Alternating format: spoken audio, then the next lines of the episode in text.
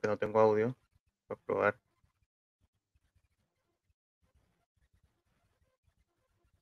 Bien, mientras vamos ajustando el audio, buenas noches. Bienvenidos al podcast número 22 del Padre Cadeo. Ah. No funciona el audio. No voy a estar sordo media una hora, así que vamos a acomodar de eso de una vez. Eh... A ver, conect- listo, conectado. Conectado, soy usuario. A ver. Saludos con todos, buenas noches. Eh, todavía no estoy con lentes. Tengo que usar lentes. Eh, un saludo para todos. Ah, iluminación.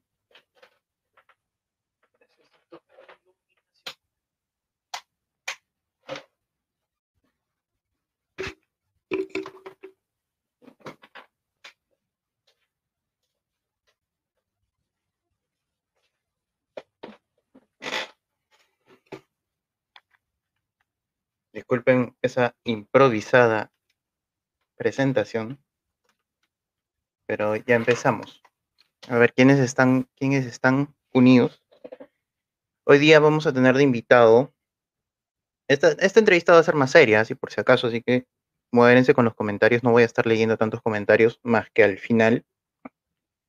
Voy a estar entrevistando al analista político Jorge Villena, que ya lo he tenido antes aquí en el canal, pero la vez pasada me pasé de improvisado y las preguntas me salían, me salían según el momento. Y obviamente como alguien con alguien preparado como él no vas a hacer eso, pues, ¿no? Entonces, hoy, después de tanta insistencia de parte mía, este, me dijo, ya estoy bien, este, ten- hacemos la entrevista, pero prepárate. Entonces, hoy, como verán aquí, no sé si se ve, he hecho mis preguntas en mi agenda. He apuntado varias preguntas. Quiero hacerle, vamos a hablar de el Jurado Nacional de Elecciones en Lima. Vamos a hablar de Cuba. Y pues alguna que otra cosa que salga más con el tema. Ya él se está preparando, todavía no va a entrar, así que podemos ir haciendo tiempo, podemos ir comentando un poco las cosas. Eh, a ver, vamos a ver quién está comentando.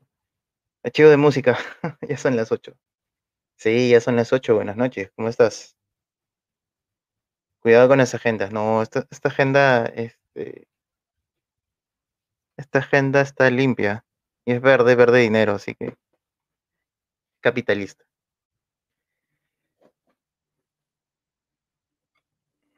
La verdad que no soy una persona mucho, que mucho uso de la, la, la, la. Vamos a ir practicando porque me voy a trabar en plena entrevista. No soy una persona que usa mucho agenda. La verdad que el año pasado me regalaron una y lamentablemente la, la agenda ni la usé y se quedó ahí perdida. Y esta agenda me la regalaron este año y he estado intentando apuntar algunas cosas. Eh, mira, lo, lo que van a ver es ejercicios de matemáticas. He estado ayudando a gente, a amigos que son profesores. Y a mí me encantan las matemáticas, por eso soy más de matemáticas que escribir. Entonces he estado por ese lado usando la agenda, más que nada para eso. Y pues ahora último, como he estado haciendo, metiéndome de lleno en las entrevistas, este, pues, pues sí, he estado dándole duro. He estado dando, he usado más la agenda para otras entrevistas.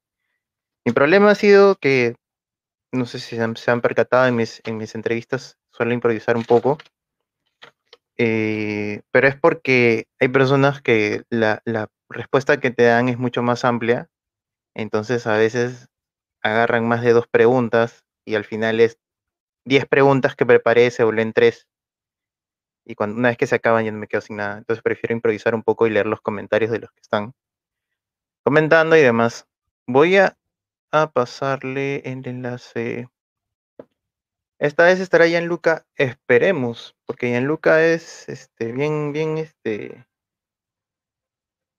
No, no voy a rajar de él, es, es muy buena gente, es muy, muy amable. Él, este... El problema es que a veces tiene cosas que hacer y pues no puedo, no puedo quedar tampoco 100, al 100% con él, ¿no? Ayer quiso entrar unos minutos y le di ese espacio y estuvo esos minutos nada más. Hoy me dice que va a estar más tiempo, así que aprovechemos. Eh, pero nada, chicos, no, tampoco quiero que se me vayan la, las, visualizaciones. El canal le he estado metiendo punche para ver si llegamos a los mil. Así que por favor les pido compartan, den like, comenten. ¿No? A ver, ¿qué está pasando ahora último? Eh, hay mucha situación, al menos en lo que está pasando en Cuba, hay mucho, mucho por no decir bastante desorden en el que es el tema del orden de la información. Inclusive muchas veces no se sabe si es verdad o no. Así que yo por esto siempre, estas, estas cosas siempre las tomo como que aún están eh, a poco de confirmarse, ¿no? O sea, no se confirman del todo. Eh, hay una lista de desaparecidos ya. Y sí son más de 24 horas, no como, no como las marchas, este, las marchas peruanas que ocurrieron en noviembre pasado y otras cosas. Y por lo que se escucha, es eh, bastante probable que, que pues eh, sea así de grave. Ahora, eh, yo voy a preguntarle a Jorge porque él está más informado, tiene mayores contactos, mejores contactos en el tema, porque, a ver, primero, se está diciendo mucho de que hay muchos cubanos que están yendo de Miami a Cuba y en algunos casos son balsas armadas. Ahora, no sé qué tan cierto sea esto. Eh, a ver, un segundo, me están preguntando. Eh, ¿Me dijiste la vez pasada? Creo que entraste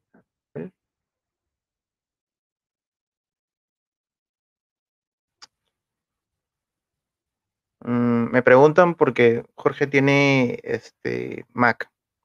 ¿Alguien sabe si el StreamYard creo que le permite con la Mac? Eh, Safari. Claro, creo que ellos tienen Safari, ¿no? Safari, StreamYard. Eh, ah, por eso usan el Restream. Ah, siento que, a ver. Mientras él se va preparando, vamos comentando un poco. Haz tu programa semanal con Gianluca. no, Gianluca este, está chambeando, no seas mala. Yo, yo sí estoy prácticamente casi todo el tiempo en mi casa, pero casi, casi siempre estoy ocupado o estoy muy adolorido con la espalda, así que no puedo estar todo el tiempo sentado. Y trabajo en mis cajas y demás. Eh, por cierto, sigo vendiendo cajas a los que están interesados en las cajas de, de, de Caballeros de Zodiaco, de Super Mario Bros. Ya saben. Eh, también se está, bueno, retomando lo de Cuba, se está hablando también de eh, muertos y ya no solo personas que están marchando, sino también personas que estén, eh, que tienen cargos públicos, cosa que ya es algo más serio.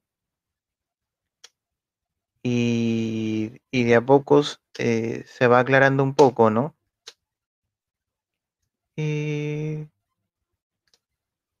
Mientras hago tiempo, no sé si Jorge ya estará listo, voy a esperarle un rato más. Dice, si Jorge tiene a Shirley, Lisandro tiene a Niato, tienes a Luca.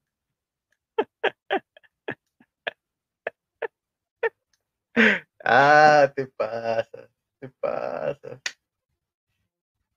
Bueno, Gianluca is a bitch, pero este, te, te maleas con tu comentario. Bueno, a ver.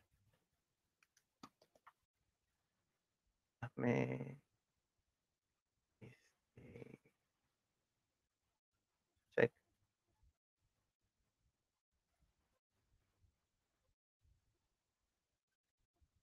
es una vaina no tener doble pantalla. Más fácil de organizar. Vamos a empezar, creo ya. Mientras tanto, mira, Gianluca, este, no, no lo puedo negar, Gianluca habla, muy bien. Espero que se pueda unir durante el programa, así que, este, así que nada, chicos, nada, nada más. Voy a presentar a mi invitado. Eh, como algunos ya vieron, este, vamos a entrevistar a Jorge Villena. Eh, él es analista político, eh, muy importante, y, y pues nada, vamos a hablar un poco del tema de las elecciones peruanas y de paso un poco de Cuba. Hola Jorge, ¿cómo estás? ¿Me escuchas? Hola, ¿cómo estás? ¿Cómo estás, Bruno? ¿Qué tal? ¿Me escuchas bien? ¿Tú me escuchas? No, no te escucho, no sé por qué. Mm, Sí, se supone que sí. A ver, Audio. ¿y ahora sí? ¿Me Perdón. escuchas? perdón. Eh, Perdona, error mío. ¿Me escuchas?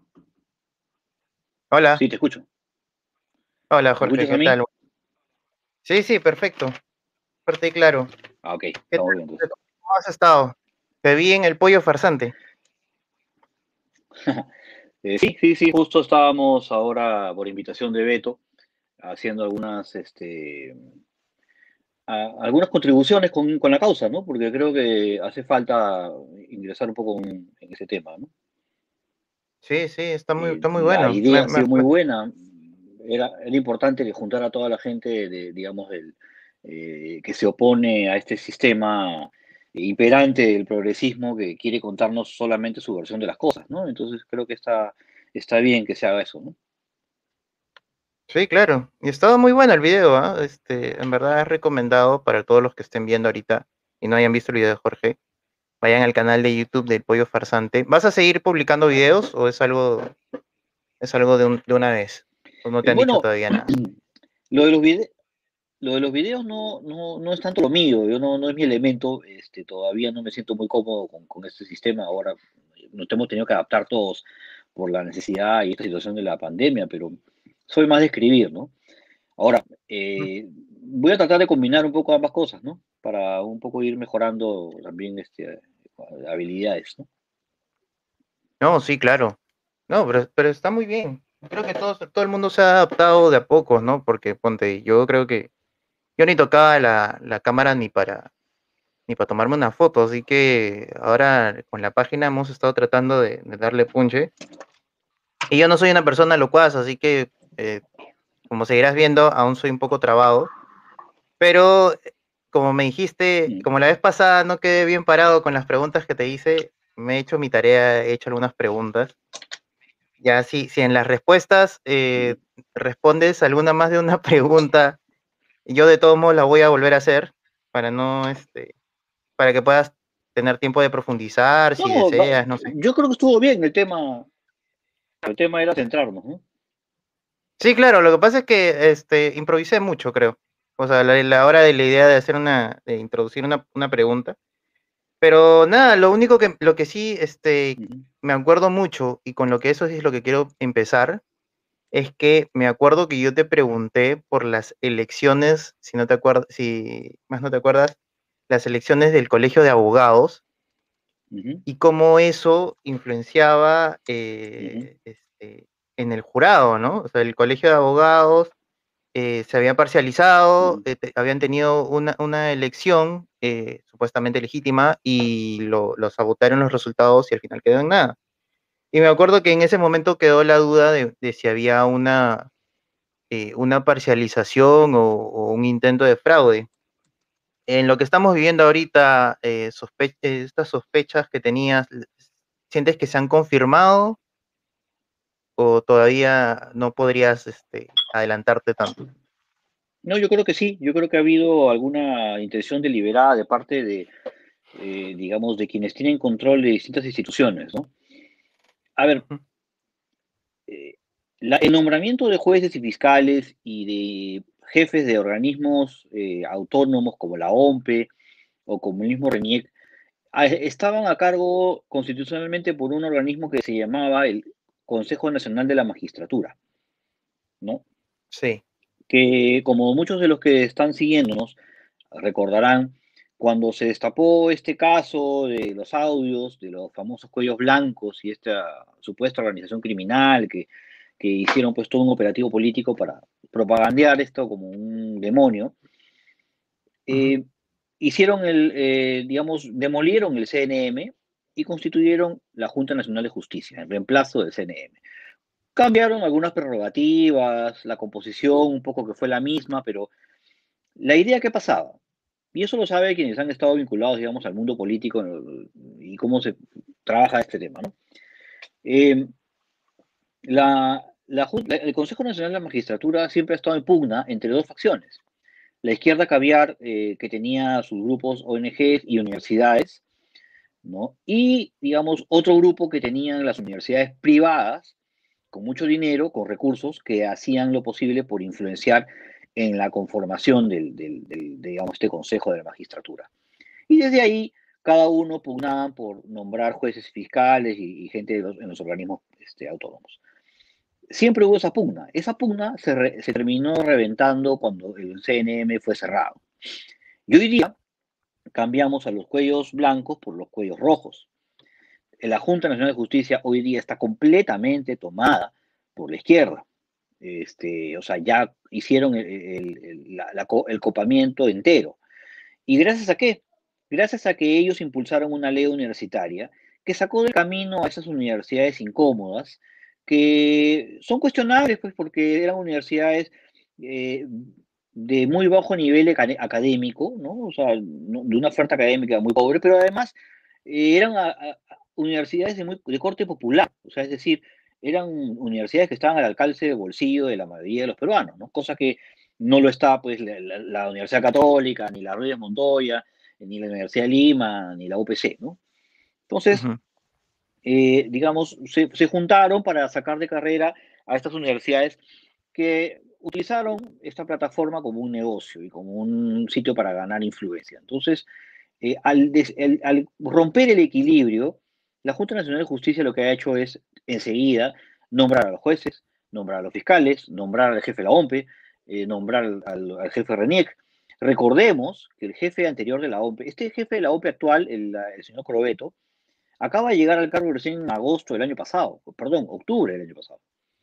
¿Por qué? Porque el anterior jefe de la OMPE está preso, lo metieron preso por el tema de los gángsters de la política. Resulta que estaba metido en una trafa con quiénes? Con la gente de Luna, con Cabaza, con la gente de, incluso hablan de que Guzmán también habría tenido algún nivel de participación para poder obtener las firmas necesarias para eh, instalar su partido morado. Entonces, todo eso forma parte de la investigación y el señor, eh, el anterior, no recuerdo, creo que Segarra o Zapata, me acuerdo, fue destituido y, ahorita se encuentra este, colaboran, como colaborador eficaz en la fiscalía este, en este caso. Entonces estamos hablando de prácticamente, pues, la OMPE acaba, acaba de tener pues, a un delincuente este, como, como, director, como presidente, o no sé cómo se, se le llama. Entonces, ese ha sido el sistema. Han copado primero SUNEDU, por eso que el tema de SUNEDU lo defienden con uñas y dientes, porque saben que esa es, digamos, la puerta, la llave para poder tener el control de la Junta Nacional de Justicia. ¿Por qué? Porque de la Junta Nacional de Justicia viene una conformación eh, de las universidades privadas, de las públicas, en fin, se arma todo un, conglomerado para, para, ese colegiado. Del mismo modo, también las universidades privadas y públicas colocan un miembro del Jurado Nacional de Elecciones. Entonces, existe, eh, o sea, un, delicado y bien armado eh, operativo de infiltración de instituciones, eh, no para que las instituciones funcionen mejor, ¿no? Eh, lo que están haciendo es simplemente copar las instituciones para darles un uso político, en beneficio de ellos mismos, ¿no? hemos visto este desempeño con el trabajo que ha, ha, realizado el señor Salas Arenas, que cuando tú ves a Salas Arenas es como ver a una vaca trepada en un techo de una casa, ¿no? Tú dices, oye, ¿cómo, cómo subió hasta ahí y, qué hace ahí, ¿no? O sea, es más o menos algo así, ¿no? O sea, Salas Arenas es un tipo sin ningún este, pergamino, solvencia eh, académica, legal, como para estar parado donde está. ¿no? Uno ve las audiencias que han transmitido el Jurado Nacional de Elecciones en los últimos días y, y- y- y uno entiende por qué la- el derecho peruano está en franca decadencia, ¿no? Claro. Antes, mira, has comentado el tema de la OMPE y yo, yo quería ir luego por el tema de, Dina Boluarte, porque está bien relacionado, pero quería un poco eh, hacer un recuento de lo que, de lo que ha sucedido. O sea, la situación actual, eh, el conteo se ha detenido, ¿no? O sea, ya se, el supuesto conteo oficial se ha detenido y todavía está a la espera del resultado con, con las actas impugnadas, ¿no? Cosa que parece que no se estuviera resolviendo, ¿no? Eh, ¿por qué hay, eh, ¿por qué hay esta sensación de vacío? O sea, ¿por qué tenemos esta sensación como que se está todo, todo paralizado o como que en cualquier momento ya salen y dicen "Ca- Castillo, Castillo ganó y ya está? ¿Crees que esto es intencional, este enfriamiento es este, estratégico? Mira, yo por lo que sé, eh, el señor eh, que ha entrado en reemplazo de Arce, el señor este, Rodríguez Montesa, antes de entrar y asumir la responsabilidad de reemplazar a Arce, eh, mandó un documento a la, a la- a la fiscal de la Nación y le dijo, por si acaso yo estoy yendo allí a, a- a reemplazar a Arce porque tú me has dicho, eh, y es mi trabajo, pero no, no es que yo voy porque quiero, ¿no? prácticamente él anuncia de que está a punto de cometer un acto ilegal o eh, legalmente cuestionable, ¿ya? Entonces pone el parche diciendo, por si acaso yo estoy yendo porque mi jefa me manda. Y cuando ha entrado, él ha votado consistentemente a lo largo de las últimas discusiones públicas, porque hay como 200 o 300 actas que han sido discutidas en manera privada, eh, donde casi, o sea, no casi todo, todo ha sido rechazado o ha sido declarado improcedente por cuestiones formales, por temas de forma, por aspectos meramente burocráticos. El jurado no entró a ver el, el tema de fondo de los reclamos en ninguno de los casos. ¿No? Eh, entonces, el señor Rodríguez Montesa lo que ha hecho es eh, votar en contra en, la mayoría de esos casos, creo que si no en todos.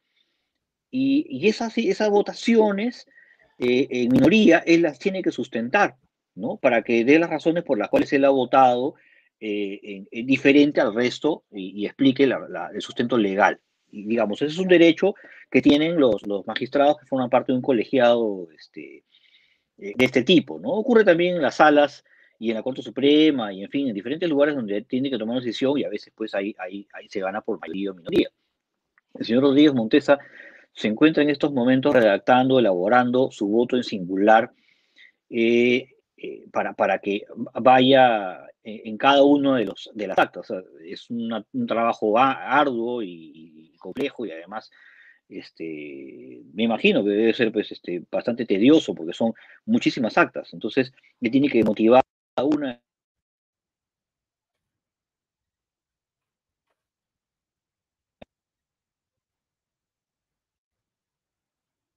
pasó? ¿Estás ahí? ¿Se cortó, creo? Jorge, ¿me escuchas?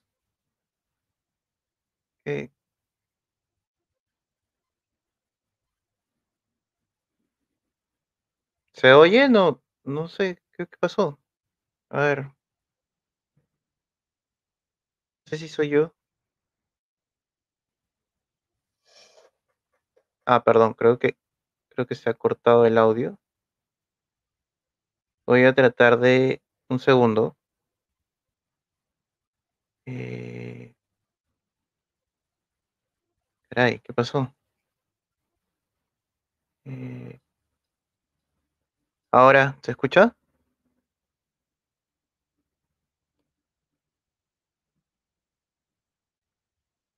¿Ya te- ¿Me escuchas? Entonces.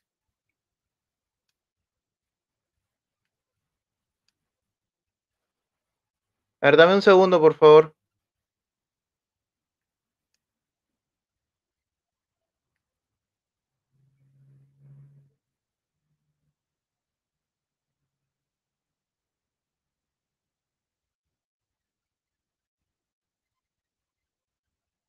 Pasó? ¿Qué pasó?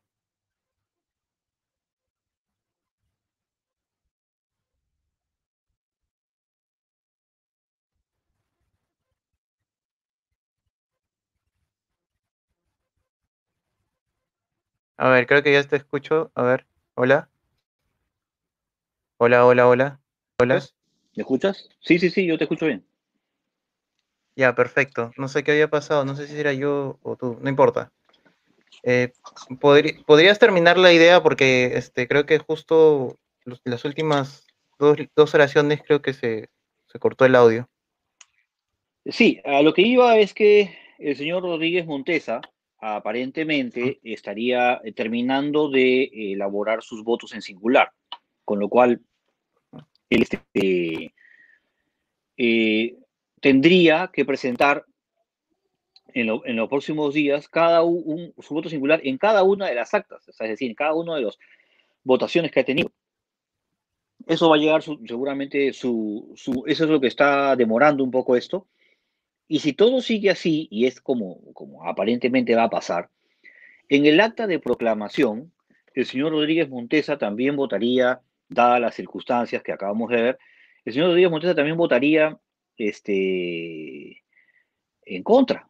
Con lo cual tendríamos un acta de proclamación de un presidente de la República eh, con un voto en minoría y que no sea, o sea, que no sea por unanimidad. Entonces, eso va a ser un poco complicado para, para él, para cualquiera que esté, digamos, a cargo de una, eh, de, una proclamación de un resultado tan importante, ¿no? Entonces yo me, me, imagino que ese tema debe ser muy delicado y muy, este, eh, digamos, de mucha preocupación para quienes integran el colegiado del Jurado Nacional de Elecciones, porque deben estar eh, eh, pensando cómo va a salir una resolución de, proclamación con un voto en singular.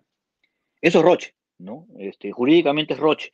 Y creo que políticamente para que un, un, presidente gane tiene que haber pues total transparencia, ¿no? Y en este caso no la hay. Estaría juramentando uno con un voto en singular, cosa que es bastante atípico y creo que no hay un precedente de este tipo en, otras elecciones. No sé si alguien recuerda lo contrario y si no me corrige, ¿no? Mm, mm, pues no te, no te podría corregir, pero sí, lo que sí quería decir es simplemente formalidad, ¿no? O sea, todo esto lo que está pasando es, están, están tratando de embellecer este el fraude, digamos, ¿no? O sea, están tratando de buscar la firma, o sea, como que justificarlo de alguna manera y y darle una supuesta imagen de, formalidad a lo que están haciendo, ¿no? Lo que están cometiendo. Es lo único que puedo sacar de eso, no, no, no, no le veo otra razón. Dime. Eh, creo, creo, que eso, creo que eso es lo que en el fondo, creo que en el fondo eso es lo que están tratando de hacer, o sea, buscar una manera de, de, esperar que las, los votos en singular que está haciendo Rodríguez Montesa no, no tengan roche, o presionarlo a Rodríguez Montesa para que firme el acta de proclamación, ¿no? Él sabe que lo que está haciendo está mal y que tarde o temprano este tema, o sea, la historia no termina con una elección. Eh, si mañana el señor, este, esto se llega a develar, eh, va a aparecer este tema y los primeros que van a pasar por, por, por, por juicio van a ser ellos, ¿no? Entonces, eh, uno tiene que motivar muy bien sus resoluciones porque estamos hablando de la, de la elección del presidente de un país, Estamos hablando de, un, de nada más y nada menos que el resultado eh, de un proceso electoral que han tenido muchos cuestionamientos y que además este, debe ser el motivo más importante de cualquier gobierno o régimen democrático, que es defender la voluntad de la gente. Entonces, la constitución es bien clara, le ordena al Jurado Nacional de Elecciones que garantice el derecho que tenemos todos los peruanos a una elección transparente, a unos resultados que reflejen realmente lo que dice o lo que ocurrió en la mesa. Y sin embargo, lo que estamos viendo aquí, y eso es lo que dije el otro día en mi, en mi videocolumna, este, se está proclamando la pendejada. Es decir, nos están diciendo que si no presentaste tu reclamo antes de las 8 de la noche, entonces tus derechos ya no los voy a defender, porque la verdad debiste hacerlo antes de las 8. Este, y si no pagaste la tasa, bueno, te fregaste, pues no voy a revisar tu reclamo porque, bueno, no, pagaste la tasa. Eh, y bueno, este, si no pusiste un personero en la mesa, eh, qué pena, pues piña, ¿no? Eh, te, te, le hicieron, pues, ¿para qué, ¿por qué no pones un personero? Pues debiste haber puesto. Eh, y eso no es así, pues yo, yo para eso supuestamente hay un, gente de la OMPE, gente de Jurado Nacional de Elecciones, que está ahí para garantizar que, que, en las mesas no se haga ningún chanchullo, ¿no? O sea, no, no el personero. Digamos, el personero es un voluntario, finalmente, una persona que va a trabajar eh, por el partido, pero si así no esté un personero, igual los resultados no tienen por qué ser alterados. ¿no? Y, y, entonces, claro, Si hiciste la pendejada bien hecha, entonces este, no te preocupes que la vamos a convalidar, ¿no? Y, y, eso es la sensación que tienen hoy día la mayoría de peruanos, que, que, no están accediendo a la justicia porque los burócratas han puesto una serie de barreras eh, que impiden que puedan entrar a ver el fondo del asunto. Es decir, hay actas con falsificaciones, con muertos votantes, con menores de edad votantes, eh, actas con, con, dígitos, este, o sea, con, con, manipulaciones groseras. Y tú le dices al señor este, magistrado del jurado en las elecciones, ¿por qué usted qué, opina? ¿Por qué no hacemos esta revisión? Y te va a decir, mira, este, yo no soy juez, este es un delito de falsificación, vamos a mandar a nuestro procurador para que denuncie a los posibles responsables y dentro de cinco años, cuando ya la investigación concluya, ¿no? en un juicio, eh, en este Poder Judicial peruano, bueno, nos dirán quién tuvo la razón y quién fue el responsable. Entonces, si tú estás yendo por un reclamo ante quienes son los que imparten justicia electoral en el Perú y te responden ese, esa, esa, esa estupidez de respuesta, eh, por supuesto que vas a entrar en trompo y te va a dar cólera que, que, que tenga un sistema, que, sea, que estés pagando impuestos para que un burócrata, en vez de defender tus derechos, se dedique a anteponer sus caprichos como burócrata. Ya el Estado no sirve a los ciudadanos, el Estado no está al servicio de, y para, no está para velar y garantizar nuestros derechos, sino más bien está para eh, que nosotros sirvamos a los burócratas. Y toda claro. su, su, su, maraña de reglas eh, inventadas por instituciones que lo único que hacen es retroalimentarse a sí mismas. Y eso es lo que ha pasado en los últimos años. Ese es el modelo peruano que ha fracasado. El modelo de un país que económicamente le ha ido muy bien, que ha desempeñado muy bien, que con todos sus errores el modelo económico ha permitido que mucha gente salga de la pobreza y que se genere empleo, bienestar, se vuelva un país referente, que incluso hasta la migración de, de, los países socialistas vengan aquí al Perú y tengan al menos trabajo y puedan comer dignamente con el esfuerzo o el fruto de su esfuerzo. Y aún así, lo que ha fracasado no es el modelo económico. Lo que ha fracasado es este modelo de Estado que nos han implantado en los últimos 20 años, en el que, por ejemplo, instituciones como el Ministerio de Educación ha pasado de tener 1.600 trabajadores en el año 2006 a tener 8.000, ¿ya? Este, y así creando ministerios, o sea, tenemos en 20 años el doble de ministerios que teníamos. Estamos en una situación en la que el Estado ha crecido en burocracia, pero no se ha dedicado a hacer lo que debería hacer, es decir, eh, asegurar y llevar bienestar y desarrollo a los lugares donde más necesita, llevar infraestructura, eh, eh, cerrar brechas. Eso no lo ha hecho. Más bien se han dedicado a crecer en burocracia y a meternos políticas públicas que van en contra incluso hasta de la moral de los peruanos. Entonces, este tipo de agenda, este tipo de modelo, que no es el modelo económico, sino el modelo de, de burocracia estatal que nos han hecho creer que necesitamos, pero que en realidad no, está amenazando nuestros derechos, está amenazando nuestras libertades y se ha convertido en un monstruo eh, que nos puede terminar dañando y comiendo a todos. Entonces, es hora de ponerle un alto al tema. Y, y, esos temas de corrupción que hemos visto es precisamente porque ahora hay más Estado. Donde antes decidía uno, hoy deciden cuatro. ¿No? Los trámites demoran más. Eso, o sea, poner una minera en el, Perú ya es prácticamente un hecho imposible. O sea, así tú vayas a, los, a todos los ministerios, instituciones públicas, municipios, gobiernos regionales, y te pases haciendo todos los trámites de acuerdo a ley, tal cual como están establecidos en los TUPAS, y hagas todo el trabajo social con las comunidades y todo, poner la mina va a ser al final un acto político más que un acto administrativo. ¿No? O sea, es más fácil que, te, que abras una chingana y, y, y, vaya bien que pongas una mina en el Perú. Entonces, ese es el, estado que han construido estos eh, miserables burócratas que han tenido este, esta visión estatista, ¿no? de querernos eh, llenar eh, de, Estado hasta en la sopa y, querer decirnos a los ciudadanos cómo manejar nuestro dinero, cómo manejar nuestras pensiones, cómo manejar incluso hasta nuestra forma de, de relacionarnos, hasta la forma de amar y hasta la forma de comer y vestirnos. Entonces, y, hasta cómo criar a nuestros hijos. Entonces, yo creo que esta situación eh, va a llegar en este momento a consumar su obra maestra. Los burócratas hoy día van a poner a punta de leguleyas al presidente de la República, ¿no? pisando los, los derechos y las libertades de la gente. Eso es lo que está pasando ahora. Ahora, esto que mencionas de la burocracia, eh, para hacer una transición a la pregunta que iba a hacer, eh, uno de los reflejos de esta burocracia es la, el, haber permitido la elección de, o que postular al menos, eh, Dina Boluarte. Eh, ¿Cómo ves el caso de ella? ¿Cómo crees que, afecte? ¿Crees que se puedan bajar la, la, plancha presidencial si es que se ponen las pilas o simplemente es una raya más al tigre?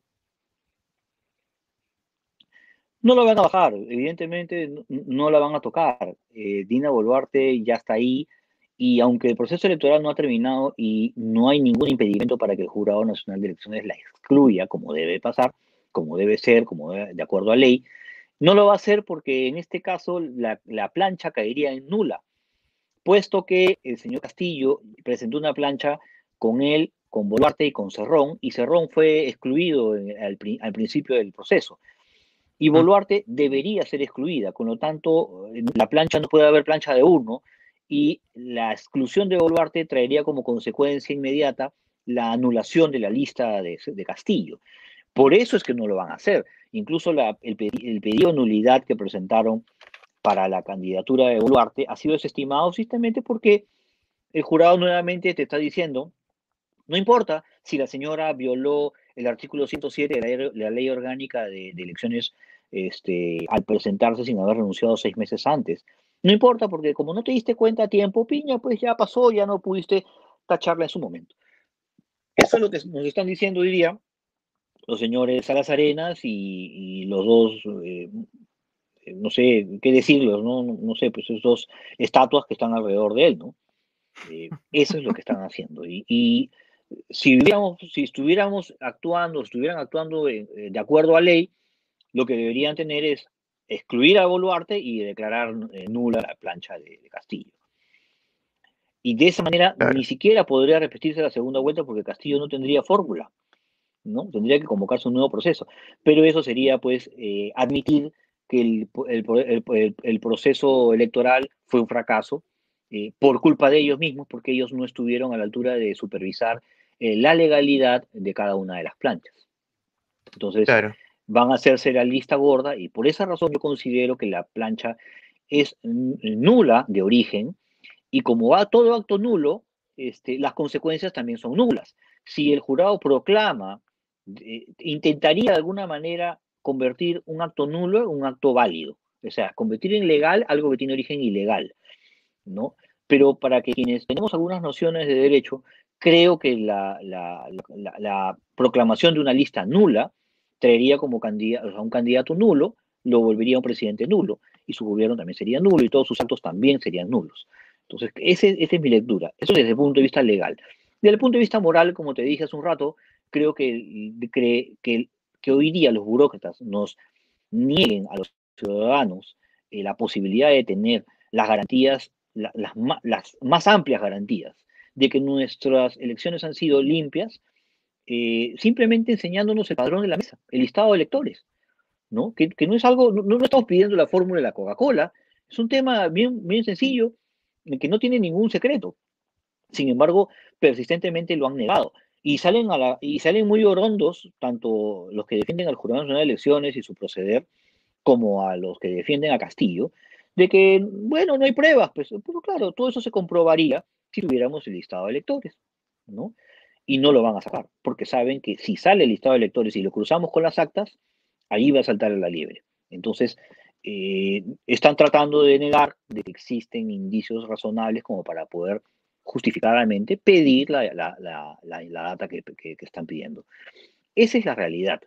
Eh, están tratando de negarnos, nos han negado hasta, hasta el momento toda posibilidad de tener esta información que es fundamental, es crucial para entender los resultados del, 6 de junio. Entonces, creo que esta situación eh, debería ser motivo de una revisión. Eso es lo que ha pedido la Defensoría del Pueblo, que se, brinden las, facilidades, que el listado de electores no es un, secreto de Estado, ¿no? Pero como todas las pendejadas que hacen los rojos son así, secretas, ¿no? Y tú tienes que confiar en ellas porque ellos lo dicen que, que debes confiar. Así como te dijeron que este, por si acaso la vacuna china es una vacuna confiable, ¿ah? Este, no te preocupes que la vacuna china te va a proteger, la vacuna china es buena, este, los chinitos son gente que, nos, quiere cuidar y por eso es que vinieron a vacunarnos a nosotros y a todos los del, del gobierno. Entonces, este, y, ah, ya, entonces quiero ver el contrato de compra y venta de, las vacunas, a ver cómo estuvo. Ah, no, es secreto. Y lo declaró secreto, como si hubieran comprado pues, un arma nuclear. O sea, es secreto el, contrato con Sinopharm. Este, salió una resolución del MINSA diciendo que eso no podía ser divulgado. Ah, imagínate cuánto costó eso. Bueno, se calcula que más o menos costaron alrededor de, de entre 30 a 40 dólares por dosis. O sea, ni siquiera la Pfizer. ¿ya? Pero bueno, ese tema se va a tener que esclarecer en algún momento. Y por otro lado, tenemos este, el gran acuerdo de colaboración eficaz con Odebrecht. ¿Te acuerdas? Que salieron Sí, a claro. decir todos en cobro y Boric salía a, inmolarse en televisión, a decir que Odebrecht era una empresa que, que tenía toda la intención de rehabilitarse y de ser honesta. Eh, Odebrecht iba a ser honesta y nos iba a, a- a dar toda la información que hacía falta. ¿Qué información nueva salió? ¿Mm? Nos enteramos de algo Nada, nuevo que no habíamos sabido desde el del 2016, que estalló la- la- el escándalo. No, solamente sabemos lo mismo. Y solamente sabemos que nos engañaron porque después que se firmó el acuerdo de colaboración y le pagamos a Odebrecht y le devolvimos sus activos, le devolvimos su plata y le condonamos todos los, los temas este, eh, en SUNAT, toda la, la deuda tributaria, ¿no?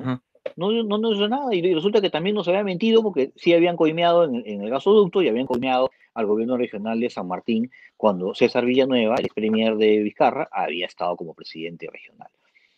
Eh, Claro, no- ese, yo- esa- ese dato nunca estuvo en el acuerdo de colaboración.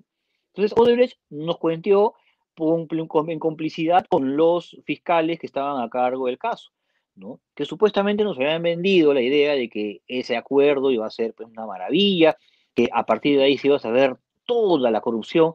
Y hasta ahora que tenemos, tenemos a Susana Villarán libre. Sí, señor. Señora, Susana Villarán está libre. No, no- no está en prisión domiciliaria ni comparecencia. Está libre. El señor Budián, que era el funcionario número uno y quizás el funcionario más corrupto en la historia eh, de, de la corrupción más reciente del país, el señor Budián, eh, José, José Miguel Castro, que era el, el nada más y nada menos que el escudero de Susana Villarán, y en realidad era el, el- el cerebro de la operación, porque Susana con la justa sabe sumar. ¿ya? Este, Claro. Resulta que el señor Budián está libre, que lo encuentras los fines de semana chupando en el mercado 28. Está libre. El señor César Villanueva, que acabo de mencionar ahorita, que fue premier del señor Vizcarra, que estuvo preso en su casa, hoy día está libre. Después que eh, el mismo Odres lo echó, que le había dado una coima de 200 mil dólares. El señor Villanueva está libre. No estoy hablando de que está en comparecencia, con impedimento, no. Está libre. O sea, ¿dónde está entonces la lucha contra la corrupción? Si al final el culpable de todo, de, de todo, de, de todos los robos que han habido durante el gobierno de Humala, de García, de PPK y de, y de, y- y de Toledo, y de todos estos últimos 20 años, la única culpable de los robos ha sido Keiko. Y que recordemos que diciendo. Odebrecht, y recordemos que Odebrecht es la caja chica de, del Foro de Sao Paulo, ¿no? O sea, todo se conecta ahí. Todo se, todo se conecta, todos los, lo mejor dicho, todos los personajes se han conectado con eso. Claro. Ahora, es, O sea, el Foro Sao Paulo hizo negocios con ellos, ¿no? sí, claro. Así es. Todos los políticos se vendieron, o sea, no es que Odebrecht los corrompió, todos se vendieron. Ahora, algo que está, bueno, ya esto ya lo Mm. mencionaste, porque el tema del, del padrón justo te iba a preguntar, porque eh, Daniel Córdoba fue duramente criticado cuando dijo en vivo que no había pruebas, ¿no? Pero ya, ya aclaraste un poco lo que es el, el padrón, la necesidad de tener este, el, acceso a él.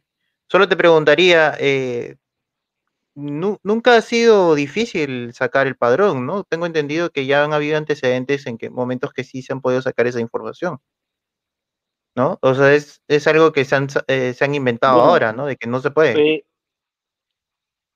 una, una cosa es el padrón de electores, que, es, que se cierra un año antes y que es público, que está ahí, pero eh, que lo puedes poder por- pedir por acceso a la información.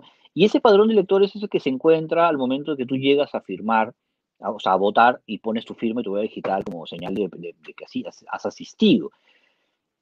Los que no asistieron eh, simplemente no, no firman, no ponen su huella y con esa inasistencia justifican la multa posterior, ¿no? Siempre y cuando sean menores de 65 años de edad. Eso es lo que pasa. Ese documento que tiene la firma de las personas que fueron a votar se llama el listado de la mesa. ¿no? Que eso es lo que estamos pidiendo, o sea, digamos, lo estamos pidiendo todos, no, el padrón de electores, sino el listado de ah, mesa, es decir, el documento que firmaste cuando fuiste a votar, donde consta quiénes fueron y quiénes no fueron a votar. Ahí es donde está el asunto, porque si hay en el padrón una diferencia de gente que ha estado, eh, que ha muerto, hay, hay casos incluso en el que hay niños que murieron a los pocos días o meses de haber nacido y sin embargo aparecen en el padrón electoral. Entonces, esos hallazgos son los que se han pedido por el acceso a la información y la OMP se ha negado consistentemente a, entregarlos. Y todos los operadores políticos y mediáticos han hecho lo mismo, ¿no? Como diciendo, de, alguna manera, descalificando al, que solicita para poder este, burlarse o decir que aquí no pasa nada y en realidad sí pasan cosas. Pues. yo creo que el día que eso salga va a saltar la liebre y vamos a saber hasta qué profundidad han llegado eh, para poder eh, evitar que o poder dirigir el resultado electoral, ¿no? Yo creo que esto, esto tiene para rato, ¿no? no se va a acabar aquí, ¿no? Claro. Ahora, tenemos el presidente Sagasti que se supone que no debe intervenir en, elecciones, o no, ni siquiera debe eh, dar opinión al respecto en cualquier proceso electoral, pero a pesar de eso lo ha hecho, ¿no? O sea, ha intervenido, ha llamado a, Mario Vargas Llosa, por ejemplo, es una persona que, ha apoyado directamente eh, a Keiko Fujimori en, eh, estas elecciones.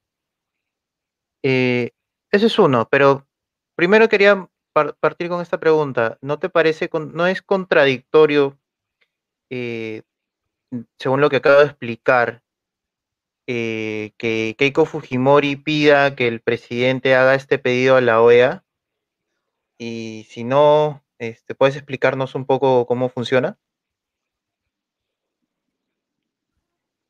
En realidad, eh, que el señor eh, presidente solicite una auditoría electoral no es interferir a favor o en contra de ningún candidato, no debería hacerlo, ¿no? Pero claro, aquí lo que hay es un grupo de gente que se niega a la auditoría y otro grupo de gente que sí lo quiere, y creo que son la mayoría de la gente en el país, porque quiere tener la tranquilidad de que no hubo ningún tipo de duda al respecto. Y, te digo, si la auditoría resulta que dice que el señor Castillo ganó derechamente, bueno, pues este, habrá que aceptarlo, ¿no? Porque creo que hay que legitimar el resultado. Una cosa es que sea legal y otra cosa es que sea legítimo. Entonces, Sagasti sabe eh, que la posición de la gente que está a favor de Castillo es que ya no se cuente nada, que más bien se resuelva todo y se proclamen de una vez, porque están desesperados por una vez ponerse el fajín, este, repartirse los cargos y están ya como locos viendo pues, qué van a hacer y cómo, van a sacar la constitución nueva, la asamblea constituyente y todas las cosas que están planeando hacer. O sea, ellos ya están ya repartiéndose los cargos, ¿no? Eh, y están muy apurados con eso y quieren que todo el mundo está apurado porque, porque ellos ya empiecen a gobernar y creo que eso no es así. Entonces, eh, el señor Sagasti ha tomado partido pues al negarse a que haya una auditoría independiente, externa. Por último, no entregamos los padrones de lista, o sea, el listado de, electores no se lo entregamos al público para que se pueda difundir abiertamente, sino que se lo damos a un tercero, a un ente neutral que revise y compare, los coteje con las actas de la mesa y diga pues si hubo o no hubo algún acto regular. Yo creo que eso es lo, lo principal, lo que deberíamos exigir. Eh, pero no, pues yo creo que la negativa justamente, tanto de la gente de Castillo como del Jurado Nacional de Elecciones, para solicitar una auditoría y, generar una tranquilidad en la población, no la hay. Y eso es triste, porque cuando ocurrió lo de Bolivia, también existían dudas y frente a eso se estableció un acuerdo político para permitir una auditoría este, externa. Entonces, claro, tanto un lado como el otro dijo, bueno, que vengan a hacer la auditoría. Y, y la auditoría tuvo sus resultados. En este caso no hay acuerdo político porque obviamente la izquierda permanentemente lo que ha hecho es dividir al país, ¿no? confrontarnos. Entonces eh, aquí no le interesa llegar a ningún acuerdo político. Y si hay una confrontación política fuerte, esta debió dirimirse en lo, electoral. Como no se pudo dirimir en lo electoral y han quedado dudas, nos fuimos al plano legal. para que, de acuerdo a la ley, se resuelvan las cosas, este, porque, digamos, hay mecanismos para eso. Sin embargo, tampoco eh, recibieron o quisieron verlo desde el punto de vista legal, no les importó. Y ahora, eh, cuando se ha planteado la posibilidad de una salida política, este, eh, no les ha dado la gana tampoco. O sea, no, no han querido buscar ni siquiera un entendimiento para decir, porque por último, si sabes que estás, si estás tan seguro de tu victoria, pues, este, que venga la auditoría y que lo revise. ¿No es así? Eh, y, que, y, que, y, que, en esa auditoría haya auditores extranjeros y gente de mi partido y del otro partido. Entonces, para que haya garantía de que el trabajo de los auditores va a ser pues, supervisado y, y va a estar este, todo transparente. Pero no es así, no lo vemos así, tampoco hay interés de hacer un acuerdo político. Entonces, si no hay una salida electoral, no hay una salida legal y no hay una salida política, ¿qué salida nos queda? Te pregunto a ti y a todos los que nos escuchan. Bueno, pues esa es la gran incógnita, ¿no? ¿Qué? ¿Nos agarramos a balazos? ¿Qué, salida nos va, a tocar? A los ciudadanos de a pie que queremos que nuestros derechos sean este, reconocidos, que sean validados, que, sean defendidos. Entonces, ¿qué va a pasar? ¿Van a seguir las movilizaciones? Yo en lo particular voy a declarar, si, al final el jurado consuma esta, esta ilegalidad y esta inmoralidad, eh, yo lo que voy a hacer es desconocer el resultado que salga de esa proclamación, porque evidentemente no refleja ninguno de los valores que yo tengo. Entonces, eh, me opondré a eso y, no, y desconoceré y consideraré que el gobierno entrante va a ser un gobierno de facto, no un gobierno de como debería ser, ¿no?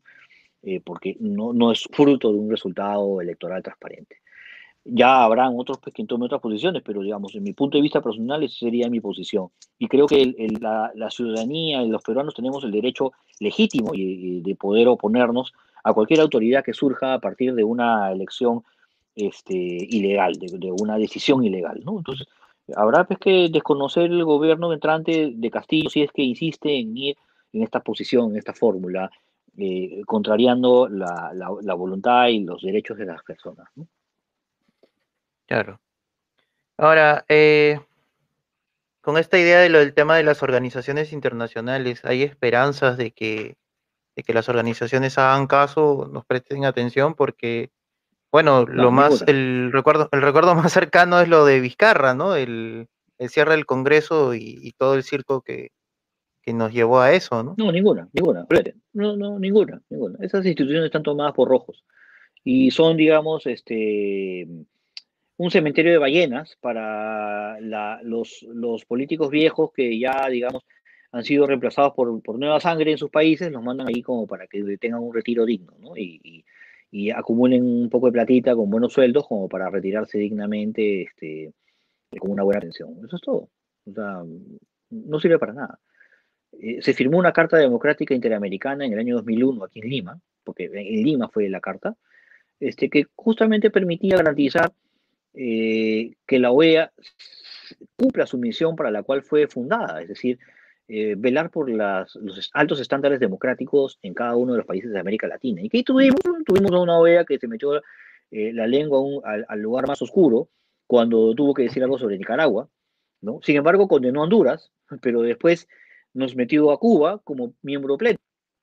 Entonces ahora este, todos nosotros, los países democráticos, que nos esforzamos por tener una, eh, países en libertad, con respeto, a las instituciones, con pluralismo político, tenemos que sentarnos con Díaz Canel en la misma situación y darle el rango de presidente a un dictador, ¿no? Entonces, ya cuando una organización permite algo así, ya pierde sentido, ¿no? En el año 2019 me tocó ser relator en una exposición de la Corte Interamericana, de la Comisión Interamericana de Derechos Humanos, sobre la situación de los estados de los derechos humanos en Cuba. Y fui porque formo parte de una organización que está a cargo de justamente de, de, vigilar, el hacer seguimiento a los casos de derechos humanos en Cuba. Entonces, participé para exponer cuáles eran los temas. Y la, la, la, exposición fue en la, en la ciudad de Miami y mientras estuve dando mi declaración, Ningún medio lo cubrió. La página de la OEA nunca lo publicó. Y el informe y las fotos y los videos de esa, de esa audiencia eh, que se presentó esa, en esa oportunidad sobre la situación de Nicaragua y de Cuba, eh, dos días seguidos de trabajo, eh, nunca se publicitó. a las justas podrás encontrar por ahí el informe, ¿no? Un informe, pues, este, lleno de tecnicismos y, como suelen ser ellos, pues, ¿no? Pusieron a, seguramente algunos abogados de la PUC o, alguna filial parecida a esas eh, a nivel este, latinoamericano, porque hay varias PUC en, América Latina. Y eso es lo que han, lo, que han hecho. Entonces, este, no pasó nada, pero otros eventos sobre Cuba y sobre estos temas son ampliamente difundidos, ¿no? Pasa que la comisión pues está pagada los caviares, que a la hora de la hora, cuando tienes que defender los derechos humanos de verdad, como está ocurriendo en Cuba, porque en Cuba no hay derechos humanos, no hay libertad de asociación, eh, no hay libertad de empresa, no hay libertad de expresión, hay presos políticos.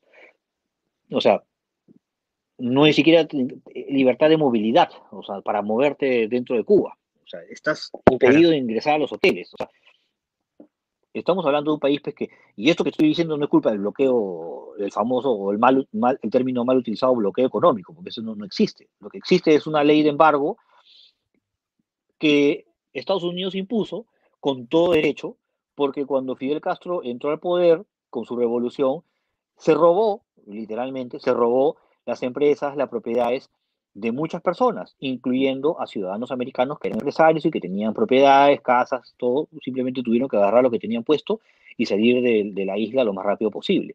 Entonces, eso no es justo. Y obviamente Estados Unidos es un país que como todo país tiene todo el derecho y tiene la obligación de defender a sus ciudadanos en cualquier parte del mundo, ¿no? Si tú eres peruano y inviertes en un país y viene alguien de ese país y te roba, tú tienes todo el derecho de que tu país te defienda. O sea, no puede ser posible que empresarios americanos que tenían inversiones, casas, eh, negocios en, en, Cuba fueran expulsados de la manera en la que fueron, nunca se les pagó un sol. Y por supuesto, Estados Unidos, en ese escenario de guerra fría con, con, con los soviéticos, dijo, ah, no, si yo permito esto aquí ahora, aquí y ahora, este, me lo van a hacer todo el, todo, todo el tiempo. Eh, mañana se le ocurre hacerlo a Chile, a México, a El Salvador. Entonces dijo, aquel que expropie una, una empresa o una propiedad de algún ciudadano americano, o sea, nosotros lo vamos a proteger. Y si no le pagan, porque por último, pues te pago, ¿no? Si no le pagan un precio justo, ¿no? Fijado de manera racional, este, Estados Unidos rompe relaciones comerciales con ese país. Entonces, cuando Velasco vino bien valiente y expropió la International Petroleum Company este, en Talara, ¿no? Hizo su pataleta y todo bien valiente, dijo aquí, no, nosotros somos los, más bravos del barrio. Vino a Estados Unidos y le dijo, págame, págame. Y Velasco le tuvo que pagar uno tras otro el dinero a la empresa, a la IPC, para que quede saldado ese, esa, esa, esa expropiación. O sea, no fue una cosa así de que se lo tiró y ya no pasó nada. Velasco tuvo que pagar. ¿Pagar de, de dónde? De tu bolsillo, de, tu abuelo, de tus papás y seguramente de la deuda externa que todavía seguimos pagando nosotros y pagarán nuestros hijos, nuestros nietos. Eso es el socialismo, ¿no? Esa, esa irresponsabilidad. ¿no? Claro, actualmente creo que todavía tenemos la deuda de, de la... un embargo Actualmente tenemos todavía la deuda de la reforma agraria de, que es como dos mil millones, creo que si no me equivoco. Dos mil millones de dólares a los Entonces, todas esas aventuras, todas esas aventuras estatistas eh, eh, les puso un alto la, ley Helms-Burton, que es la ley que, hicieron en Estados Unidos, para justamente este, justificar no solamente su accionar, sino además protegerse, porque en el año 62, recordarás, hubo esta famosa crisis de los misiles y que los Kennedy y los gobiernos sucesivos tuvieron que protegerse eh, y, impusieron este bloqueo marítimo precisamente para evitar que armas de destrucción masivas o, armas de largo alcance se instalen en Cuba y que puedan afectar la soberanía de los Estados Unidos. Entonces, es evidente de que el, eh, Estados Unidos ha actuado en legítima defensa de sus intereses y de los intereses de sus ciudadanos. ¿no? Ahora, no ha prohibido el intercambio económico entre Cuba y Estados Unidos. No, hay una prohibición. Lo que hay es, mira Bruno, tú quieres hacer negocio con ellos, ya es tu problema, pero yo no te voy a avalar ni te voy a defender si tú te corres el riesgo de hacer negocio con ellos. ¿Ya? Eso es lo que está pasando. Eh, Estados Unidos es el principal proveedor eh, de alimentos, eh, de arroz y sobre todo el principal proveedor de pollo. ¿Ya? O sea, se estima que hay un comercio entre Estados Unidos y Cuba de aproximadamente 9 mil millones de dólares, ¿no? Sin contar además las remesas. Si tú estás en Cuba y eres un ciudadano francés y quieres recibir dinero de Senegal en La Habana, qué cosa que puedes hacer en cualquier país del mundo. O sea, si yo te, yo, tú te vas ahorita a España, a Madrid o Barcelona, a cualquier país, y eres este, peruano, pero quieres recibir un giro por Western Union de Egipto, ya, mira, mira lo complejo, ya, lo puedes hacer. Pero si tú te vas hoy día a La Habana y le pides a tus papás o a tus familiares, a tu esposa que te mande un giro a La Habana, no lo puedes recibir, porque solamente reciben dinero de Western Union los cubanos que están inscritos previamente en un padrón, monitoreado por el gobierno. Y cuando el gobierno recibe la plata en sus cuentas, ¿qué hace? no te entrega los dólares que te manda. Si te mandan 100 dólares, el gobierno te entrega 50 o 40 y te lo entrega en pesos cubanos, o sea, algo que no vale nada. ¿ya? Entonces, eh, si algo eh, ayuda a sostenerse al, gobierno cubano es justamente el abusar de esos eh, remesas internacionales que reciben los cubanos de sus familiares en los Estados Unidos. Entonces, si en los Estados Unidos no podrían este, estar ni siquiera donde están, empezando por ahí. Y, el problema de, los cubanos, pues no es precisamente este, este embargo económico, sino el problema es precisamente el, modelo comunista estatista que ha fracasado, ¿no? O sea, tú no puedes poseer tiranía. ni siquiera puedes poseer tu propia casa porque todo, todo pertenece al Estado, ¿no? Y es el sueño, el paraíso comunista, o sea, abolieron la propiedad privada, ¿no? Entonces, al no existir la propiedad privada y todos de todos, eh, te llegas a ese, a ese caso, ¿no? Por ejemplo, cuando llegas a, a, La Habana, me ha tocado porque me ha pasado, ¿ya? Y llego a La Habana y alquilas un auto. Y te dicen, bueno, saliendo de La Habana, para empezar, La Habana es una ciudad grande, pero que tiene, entre comillas, grande, pero que tiene una zona claramente definida como la zona turística. Eh, durante las seis de la tarde en adelante, hacia la noche y la madrugada, eh, toda la ciudad está apagada, excepto la zona turística, y que está muy definida. Si tú sales de la zona turística, ya estás entrando, digamos, al, mundo real, ¿no? Eh, lo que está afuera de las películas, ¿no? Entras a la Cuba real. Eh, y si sales de La Habana, o sea, y te vas en, un auto o en algún bus, viajas al interior de las provincias por tu propia cuenta, ¿no? Es otra cosa, es como retroceder unos 400 años en la historia, ¿no? Eh, no existen caminos asfaltados, ni carreteras, ni, ni nada de lo que podemos ver acá, al menos alrededor de la ciudad de Lima. No existe. Y te dicen al momento de que te alquila un auto, te dice, señor, si usted está andando por la carretera y encuentra una vaca y a una persona, atropella a la persona, porque si atropella a la vaca, eh, va a tener un juicio de la gran flauta porque la vaca es propiedad del Estado. O sea, y es delito grave, grave, matar a una vaca. O sea, los cubanos no, no, no, pueden matar a una vaca, es propiedad sagrada. O sea, si alguien tiene hambre, va a tener que comer otra cosa, pero no se puede comer a la vaca. Eso es lo que está pasando Ahora, hoy pero lo que te quería preguntar, o bueno, ya que saltaste al tema de Cuba, quería preguntarte cuál es el contexto actual del por qué se están dando estas marchas justo ahora. Y este, y bueno, ¿qué es lo que implicaría, eh, pensando positivamente, que, que caiga esta tiranía, ¿no? En, en, lo que respecta a Latinoamérica en general, porque la izquierda latina, y en especial la peruana, tienen este, la vaca sagrada que es este eh, Cuba, ¿no? A pesar de que... Sí, es un, em, eh, Cuba es básicamente em, un, emblema, ¿no? Es un emblema para esta izquierda, este, como símbolo de que mm, ahí, este, si bien es cierto, eh, no hay ningún logro político, económico, social importante, pero sí hay, digamos, un logro moral para ellos, ¿no? Consideran de que la, la isla este, defendió su dignidad. Pero lamentablemente, pues nadie vive de eso, ¿no? O sea, suponiendo que eso, sea cierto, ¿no? yo no creo que, haya dignidad eh, eh, en haberle quitado completamente todas las posibilidades a la gente, porque finalmente, ¿qué cosa es perder la libertad? Perder la libertad no es otra cosa más que quedarte sin opciones. Cuando te quedas sin opciones y no te queda más, más opción que vivir de lo que el Estado te da, eso es perder la libertad. Entonces, no solamente te roban la libertad, te roban la capacidad de soñar, de emprender, eh, de, anhelar algo mejor. ¿Para qué? No, tienes, no tienes razón de ser porque si lo hicieras y si te atrevieras a pensar en algo más grande, algo diferente, primero que te caen a palos, ¿no? O te meten preso. Entonces, ¿para qué vas a estudiar si igual vas a estar ahí haciendo cola junto a los profesionales este, para comer este, arroz con frijol y gorgojos, ¿no? este, y de vez en cuando, ¿no? Las chicas van a recibir unas cuantos este, toallas higiénicas este, al mes y te dan una barra de jabón cada dos meses. O sea, y, vas a vivir con tu tarjeta de consumo haciendo colas para recibir este tipo de comidas y todos unos servicios horrorosos que, que lo que brinda el Estado.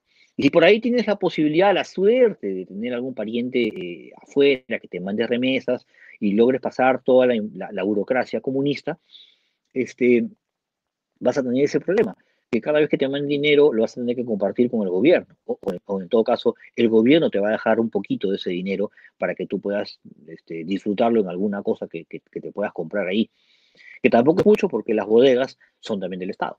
Entonces, eh, están en una situación donde le han robado la dignidad y la, capacidad de soñar, la capacidad, eh, digamos, de, hacer algo diferente y se han resignado, han, castrado mentalmente y espiritualmente a muchas generaciones de, personas ahí.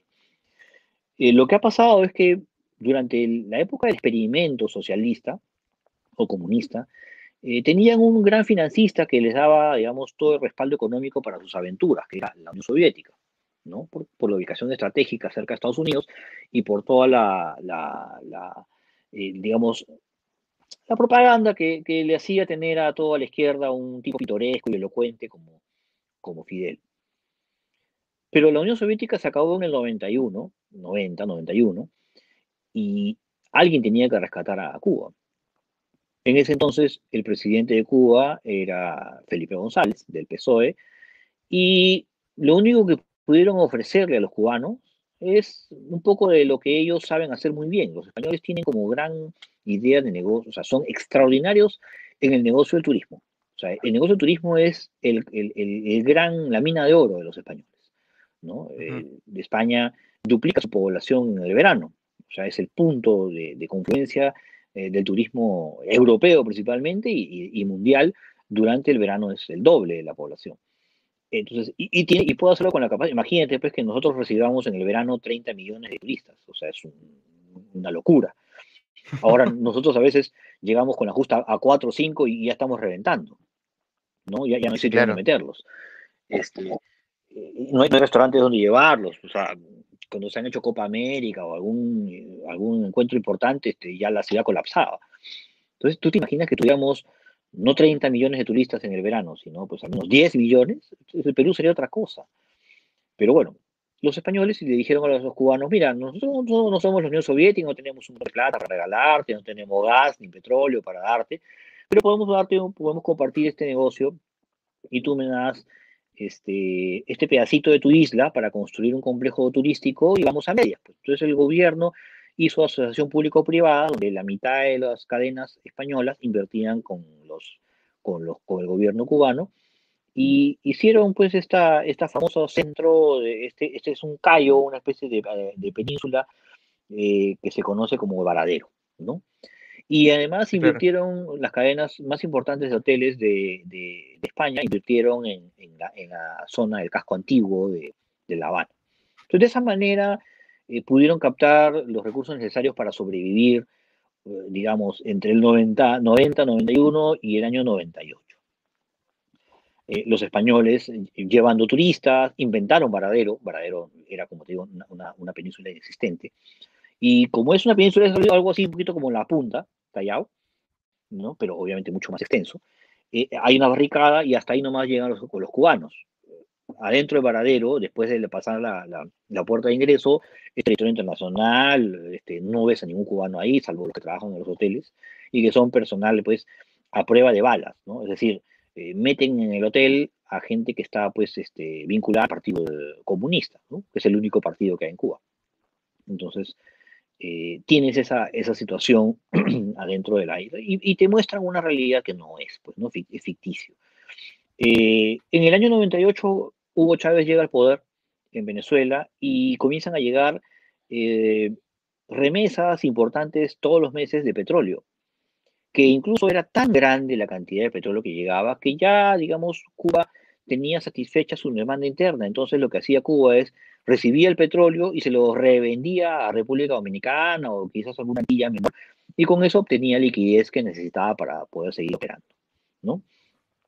Y el, petróleo venezolano sirvió como nueva savia para este, para este árbol podrido. Entonces, eh, se generó todo este negocio alrededor de los famosos médicos cubanos, que no son otra cosa que enfermeros con, con, título de médico. En Cuba están sacando, este, la carrera de medicina está sacando eh, unos, a estos tipos de enfermeros eh, cada cinco años. O sea, la carrera no dura diez, dura cinco. Eh, como en cualquier otro país que duran diez años. No, ahí estudia cinco años. Em, y te mandan así como una especie de upgrade, ¿no? Para que, vayas a hacer la finta de que eres médico y, en realidad te mandan para operativos políticos. ¿Y cuál es la condición? Bueno, yo quiero médicos cubanos porque están bien propagandeados por toda la onda, por todo el rojerío. ¿No? ¿Te acuerdas toda la, la, fanfarra que hicieron cuando llegaron aquí los médicos cubanos y fue el ministro, un poco más va, a Vizcarra a, poner la forma roja y besarle sus zapatos cuando llegaron? Zamora los trajo, Zamora de, por el Perú, ¿no? Sí, en la ¿dónde están? ¿Dónde están esos médicos? en ninguna parte, no sirven para nada, como te digo. ¿Qué hacen? Te los alquilan, o sea, el gobierno te dice ya, la dictadura te dice ya, dame dos mil dólares eh, por cada uno. Dos mil dólares.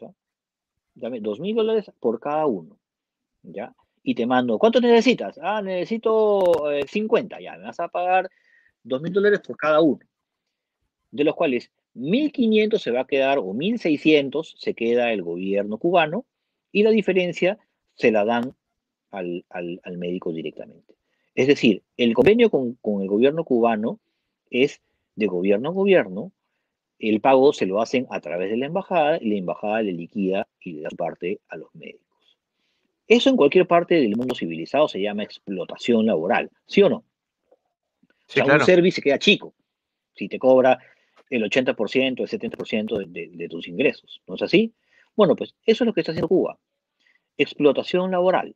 Eh, pero dicen, no, lo que pasa es que yo le pagué la carrera y entonces yo tengo que recuperar y lo que tienen es prácticamente a, esta persona en condiciones de semi-esclavitud eh, trabajando para ellos. Y, lo que, y apenas pueden se la mandan a mudar. Y, y, si no pueden hacerlo es porque tienen chantajeado a la familia, o sea, tienen algún tipo de, de, de, situación que les impide a ellos este, desvincularse de este mecanismo de explotación. Entonces, eso es lo que, de esa manera funciona este asunto de los médicos cubanos, que, no son médicos en realidad, no, como te digo, en cinco años no sale un médico. Menos en las condiciones en las que trabajan allá. Como te digo, los hospitales en, Cuba, si, los hospitales acá son de terror, en, Cuba son de espanto, o sea, se caen a pedazos. Es mentira completamente la, situación esta que nos han vendido de que es una maravilla en la salud y la educación, que para, ¿para qué te van a educar? ¿Para que hagas qué? Dime, ¿para qué hagas qué? O sea, te educas en el colegio supuestamente porque todos los chiquitos no eran alfabetos. Está bien, me parece bien, pero ¿para hacer qué? ¿Cuántas patentes han registrado en Cuba sobre descubrimientos o avances científicos, tecnológicos? Nada. Y eso es lo que ha pasado. Cuando supuestamente la gran potencia mundial en medicina y economía y sabiduría este, tenía que enfrentar este reto de la pandemia, no han tenido nada, no han podido recibir nada. Y no es que no hayan podido, este, que por culpa del bloqueo no han accedido a las vacunas. No son las vacunas porque están, están sin un cobre, porque ya no hay turismo, ya se acabó dónde llegar. Ha colapsado porque el año pasado nadie viajó a Cuba, pero ni siquiera para, para ver cómo estaba el clima. ¿ya? Y esa situación los ha llevado a esta parálisis. Los hospitales están sin medicinas, sin instrumental, el personal no tiene eh, ninguna protección ni equipo, las personas no tienen este, tapabocas, no hay mm, vacunas, porque esa de que van a sacar dos vacunas experimentales que van a hacer, es un cuento, ¿ya? como todo lo, que, lo que nos han vendido estos señores durante estos, estos años. Es un cuento, no existe.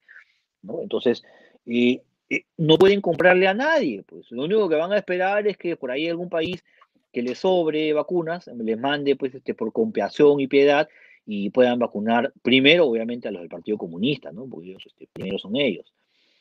Y ahí ya ven cómo hacen con el resto de la gente, ¿no? Obviamente Estados Unidos no, no, tiene sus prioridades hacerlo porque ¿para qué va a ser a un país que claramente está contribuyendo y ha contribuido con el terrorismo eh, contra los Estados Unidos? ¿no? Entonces, eh, no tiene ninguna obligación de hacerlo. ¿no? Sí, claro. ¿Tienes algún dato de, lo que se, habla mucho de que hay balsas regresando de, Miami a, Cuba y en algunos casos son personas que están armadas? ¿Has escuchado lo mismo? ¿Sabes algo o no? Porque mucho se habla, ¿no? hay, mucha información volando ahorita, pero, o sea, bueno, al menos los datos que yo tengo es que ha, habido ese tipo de casos y al menos en este... Eh, Camagüey, creo que es, no sé qué zona es, que han matado supuestamente al, no, sé si le dicen alcalde o algo, pero creo que le dicen como jefe de la zona y como que al menos el conflicto, eh, Camagüey, Camagüey es el lugar y, y, pues eh, ayer han, estas marchas ya han tomado un poco más de violencia y, y parece que ya hay muertos de en lo que son cargos públicos, ¿no? O sea, no solo los que están marchando, sino hay personas que están en alto rango. Pero que me dices, no, no tienes conocimiento, o sea, todavía no, eh, no hay nada confirmado. Eh, bueno, de lo que se mueve dentro, lo que se mueve dentro de la isla es lo que ha pasado, lo que sabemos, pero han cortado el internet, han cortado la, la, energía eléctrica. Bueno, eso es, el, razonamiento de la energía es, es, siempre una costumbre, pero ahora cuando hay estas situaciones cortan todo. Eh, y las comunicaciones, ¿no? Entonces, al, cerrar el Internet, dejan pues en, imposibilitados a la gente que puedan denunciar estas cosas, ¿no? Eh, los únicos que transmiten son algunos que han tenido o tienen equipos eh, de celulares que son con un roaming internacional, o sea, que son, digamos, teléfonos de Perú, de Estados Unidos, que tienen, usan cobertura afuera, pero al cortar el servicio de teléfono ya cortan todo, ¿no? Eh, claro. Evidentemente, pues esa capacidad, la única que tiene esa capacidad es el gobierno cubano para hacerlo. Entonces, eh, no he sabido nada de, movimientos armados o grupos armados que estén en, dirección a Cuba. Eh, lo último que supimos bueno, fue lo, de Bahía de Cochinos, que fue un intento por recuperar la, la, digamos, por la vía armada, una, incursión este, de, de, cubanos armados que regresaron a la isla para enfrentar al Fidel Castro y a sus, a sus, huestes, pero no, no se pudo este, concretar porque al parecer hubo una delación y, y ya los estaban esperando al momento de, de llegar ahí, ¿no? Entonces, eh, creo que eso ha sido lo, lo, lo, último que se ha sabido sobre, sobre un intento de ese tipo, ¿no? que además no contó con el respaldo del gobierno de, de, Kennedy y eso fue también una de las cosas que trajo mucha desazón en la comunidad cubana en Estados Unidos, ¿no? Eh, lo último fue que lo que hizo eh, Barack Obama en el 2015 o 2016, si mal no recuerdo, cuando este, de manera eh, secreta envió a un grupo de personas cubanoamericanas y, y de Washington a negociar con Raúl Castro la posibilidad de restablecer completamente las relaciones diplomáticas, comerciales, ¿no? todo con Cuba. ¿no? eso ocasionó que toda la eh, migración cubana en Miami en general, en todos los Estados Unidos, eh, se opusiera eh, fuertemente a la política de Obama. Consideró, y hasta ahora considera, traidores a todos aquellos que fueron a negociar ese pacto infame con, con, los Castro.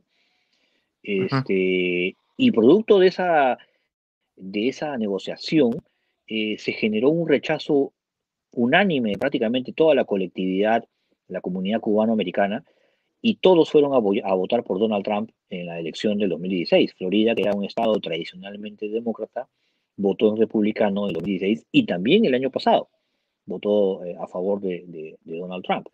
O sea, fue un estado clave que, perdieron los, demócratas precisamente por eh, querer, eh, digamos, quedar bien con, con los Castro. Y Donald Trump dijo, no, yo cuando llegue al poder voy a restablecer todas y cada una de las sanciones económicas eh, que tienen, no, sé, o sea, no, es que la sanción económica sea una sanción porque nos interesa derribar la economía de Cuba, la economía de Cuba ya está en, ruinas.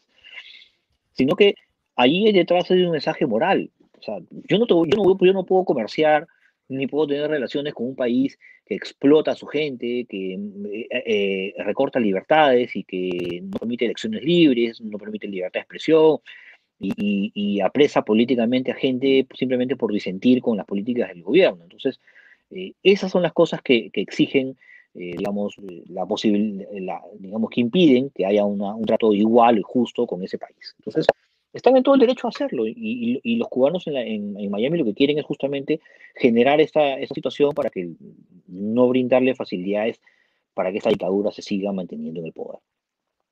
¿Qué es lo que realmente quiso hacer Barack Obama al momento de tomar esa decisión? Entonces, le costó a los demócratas perder el estado de la Florida y hasta el día de hoy la Florida es un bastión republicano, tanto así que hoy día el, presidente Trump vive en la Florida. ¿no? Y se, ha mudado ahí y está radicando en, ese estado. sí, claro, y tienen ahora de, a De, de, Cuba va a agravarse.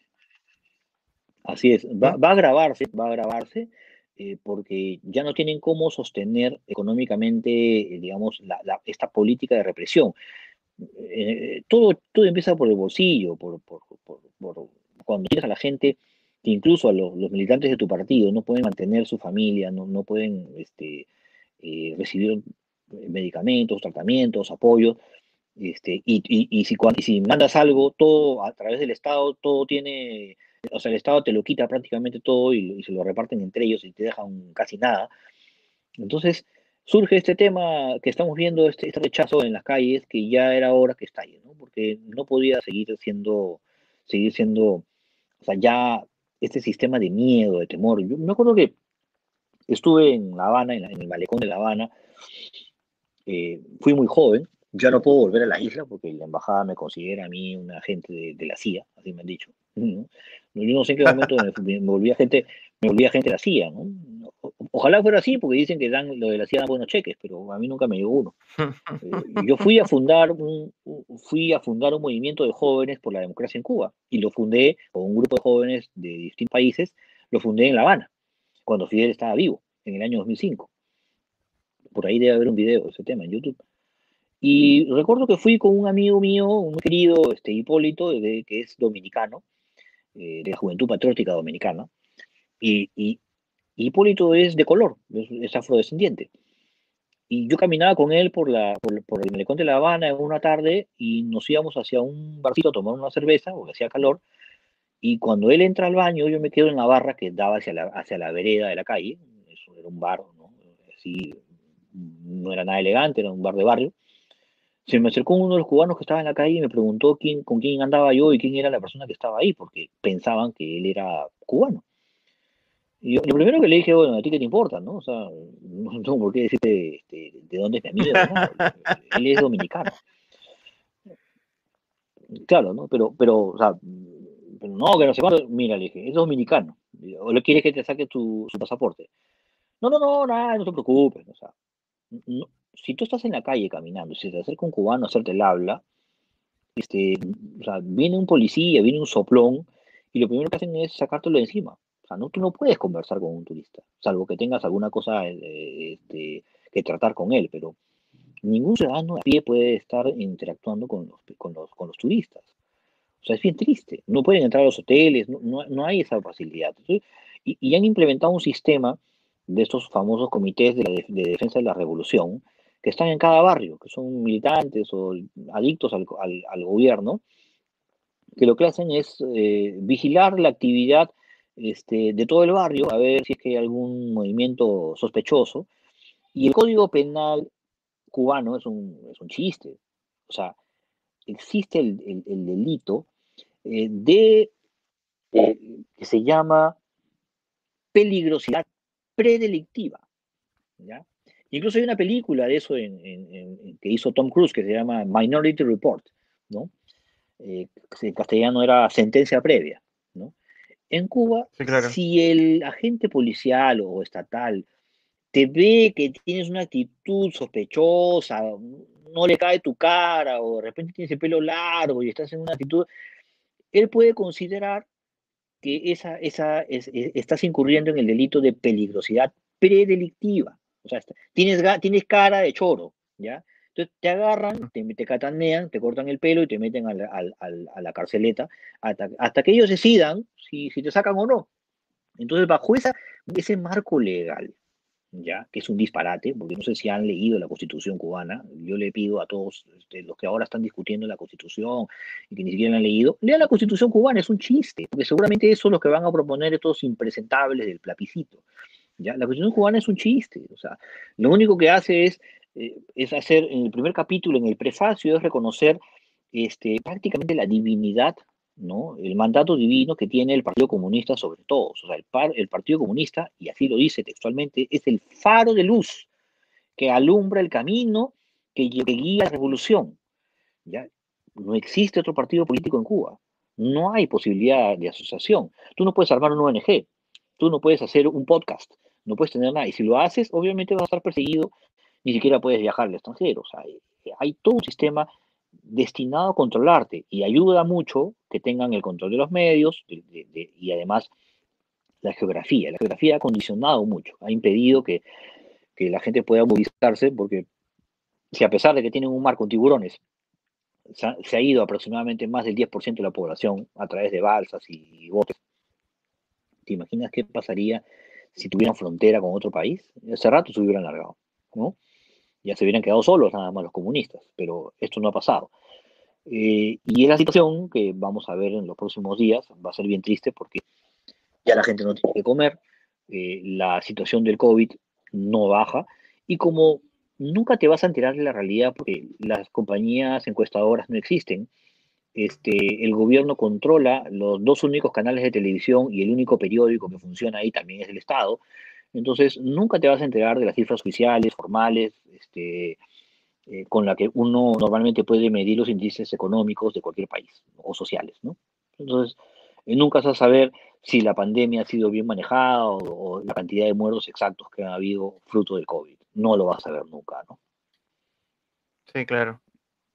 Eh, ahora que dices eso del tema de la constitución, no sé, ya como los últimos eh, las últimas preguntas es, del, tema anterior, el que estábamos hablando de, Castillo y demás. Eh, quería hablar un poco lo, del tema de lo de, o sea, el Jurado Nacional de Elecciones va a seguir siendo igual si entra Castillo, creo yo, y creo que ya con, o sea, si se aseguran esto, creo que van a seguir, ¿no? Eh, y puede que esto uh, afecte el referéndum que quieren hacer, ¿no? O sea, prácticamente lo consumarían. Eh, ¿crees, que, ¿Crees que esto, es, este, eh, ¿cómo, plantearlo? ¿Crees que esto pueda ser factible con el, incluyendo ahora también lo que está pasando con el Tribunal Constitucional? O sea, ¿crees que esto ya, de ser el caso que lo, que lo proclamen a Castillo, ¿crees que ya es simplemente algo secuencial, o sea, simplemente sucede ya. Que todo se dé al, al, eh, paso. No, creo que cada cosa, eh, creo que cosa, cada cosa va a tener su, su, propio mecanismo. Este, la constitución no se puede modificar vía referéndum. O sea, podrían establecer una vía referéndum la posibilidad de modificar, o sea, presentarle al Congreso una, un proyecto de ley que permita la creación de una asamblea constituyente, pero ninguna modificación constitucional se puede hacer sin el Congreso. Tiene que pasar por el Congreso. Entonces, si el referéndum dice, tiene, queremos proponer la creación de una asamblea constituyente que se modifique el artículo, creo que es el 252, para que, o 62, eh, para que pase la asamblea constituyente y se haga la convocatoria, eso tendría, ese, ese referéndum tendría que el resultado ir al Congreso. Y el Congreso lo puede rechazar como de hecho sucedería, porque no tendrían los votos. O sea, la única manera de que ellos puedan llevar adelante un cambio constitucional es por la fuerza. Este, y claro, para que tengan la fuerza tendrían que tener un respaldo popular muy grande, cosa que tampoco yo veo que puedan tener.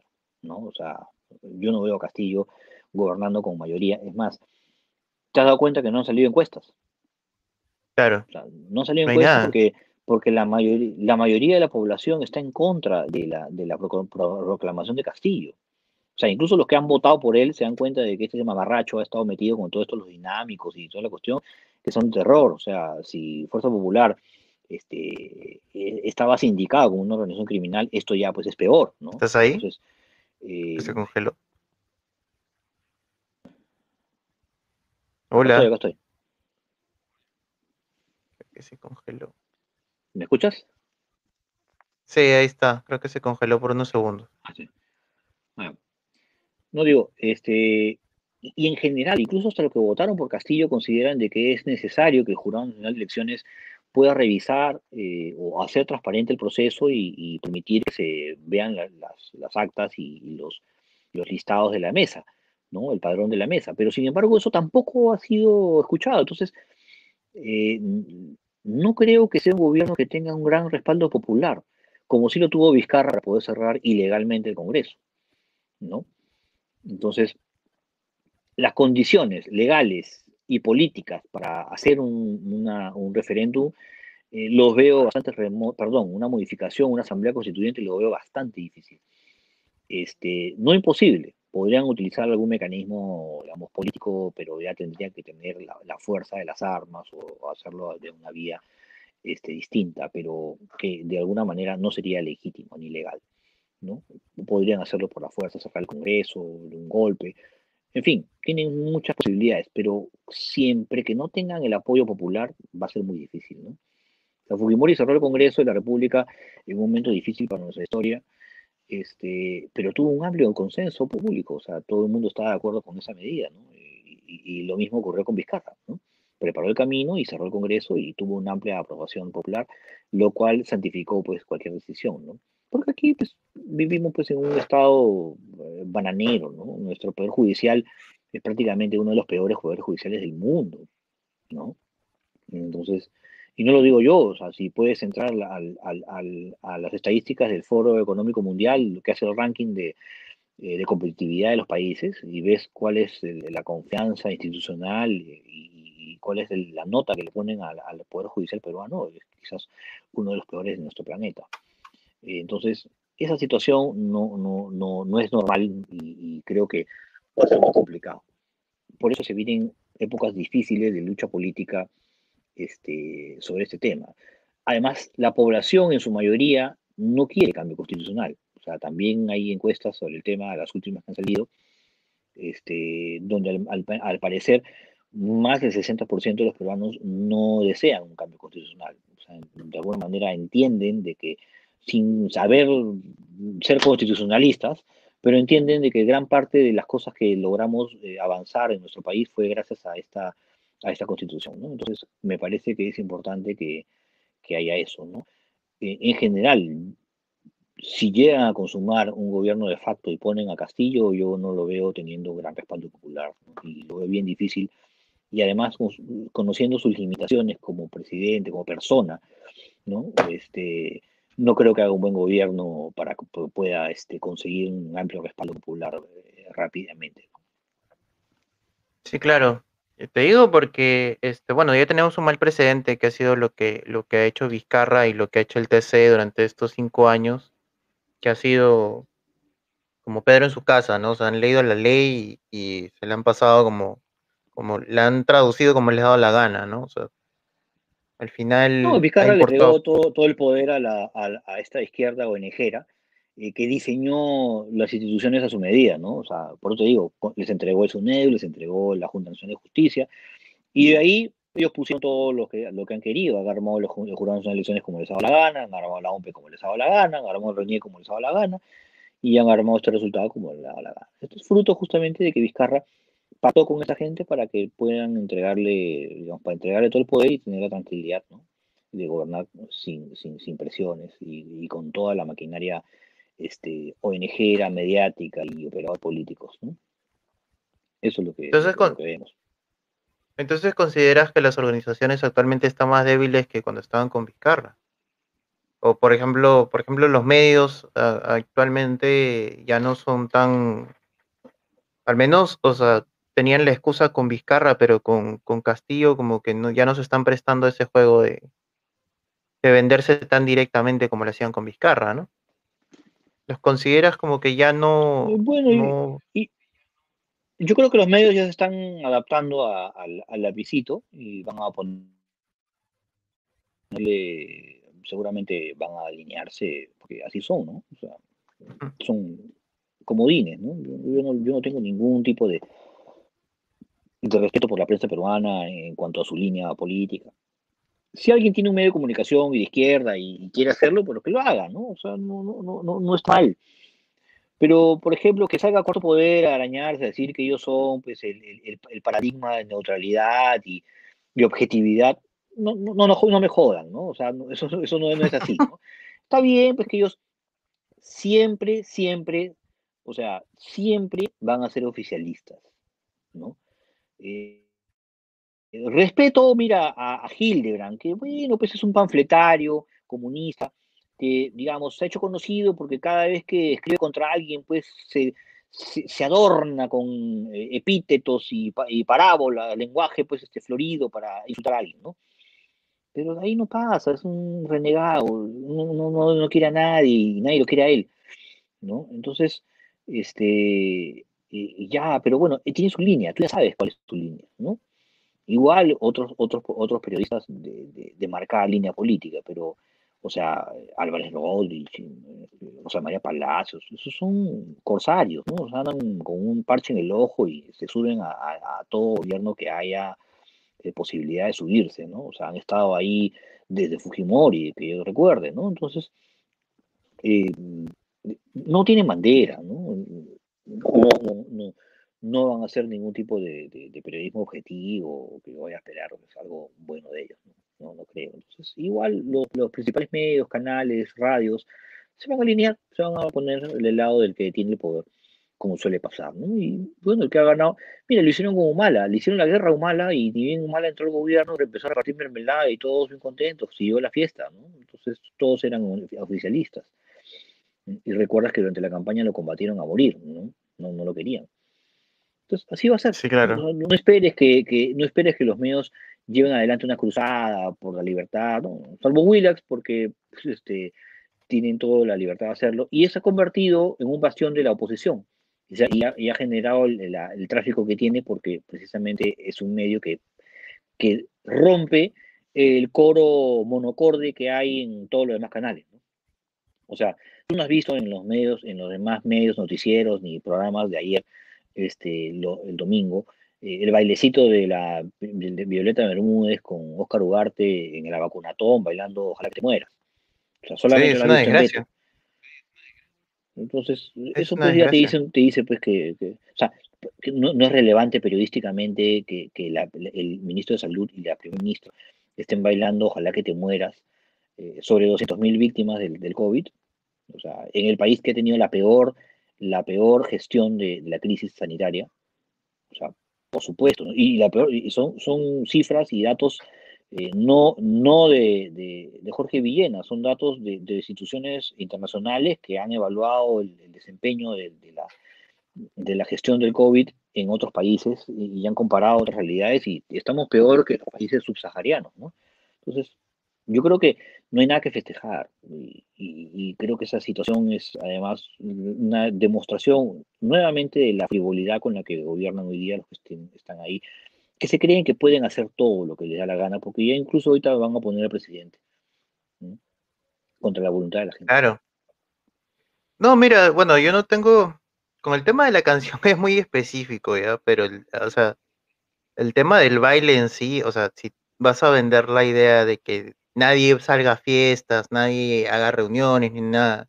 Y terminan saliendo en televisión que va a bailar, ¿no? Y ni siquiera es como que digan, no, los han grabado infraganti, sino han sido en un evento público, como que ya muy cara dura, ¿no? O sea, al, menos, este, di que no es el ejemplo, qué sé yo, haz un mea culpa al menos, pues, ¿no? O sea, ya.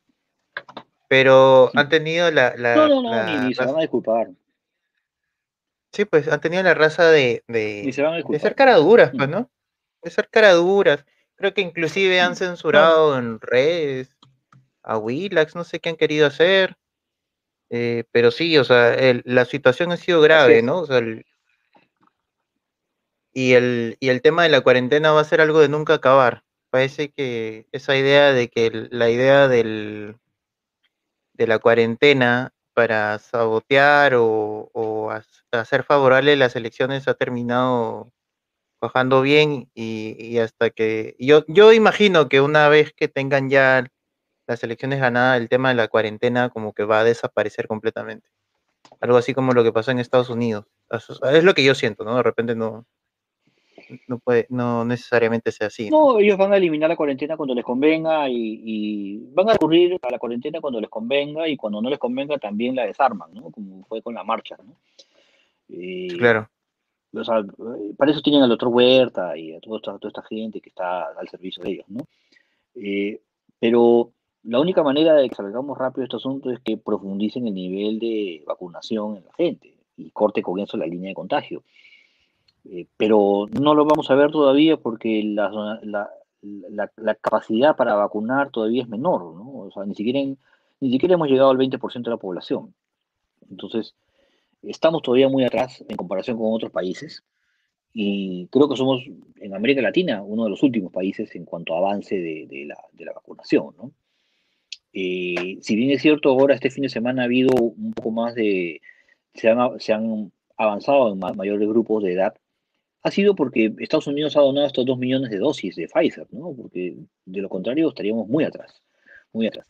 Y las, eh, las vacunas de Sinopharm, que, que, son un chiste, ¿no? Y que ellos insistentemente defienden, porque lo defienden porque saben que, si, si, que en algún momento eso se va a investigar y van a terminar muchos de ellos en la cárcel, ¿no? Por haber comprado una vacuna que en ninguna parte del mundo la consideran seria, ¿no?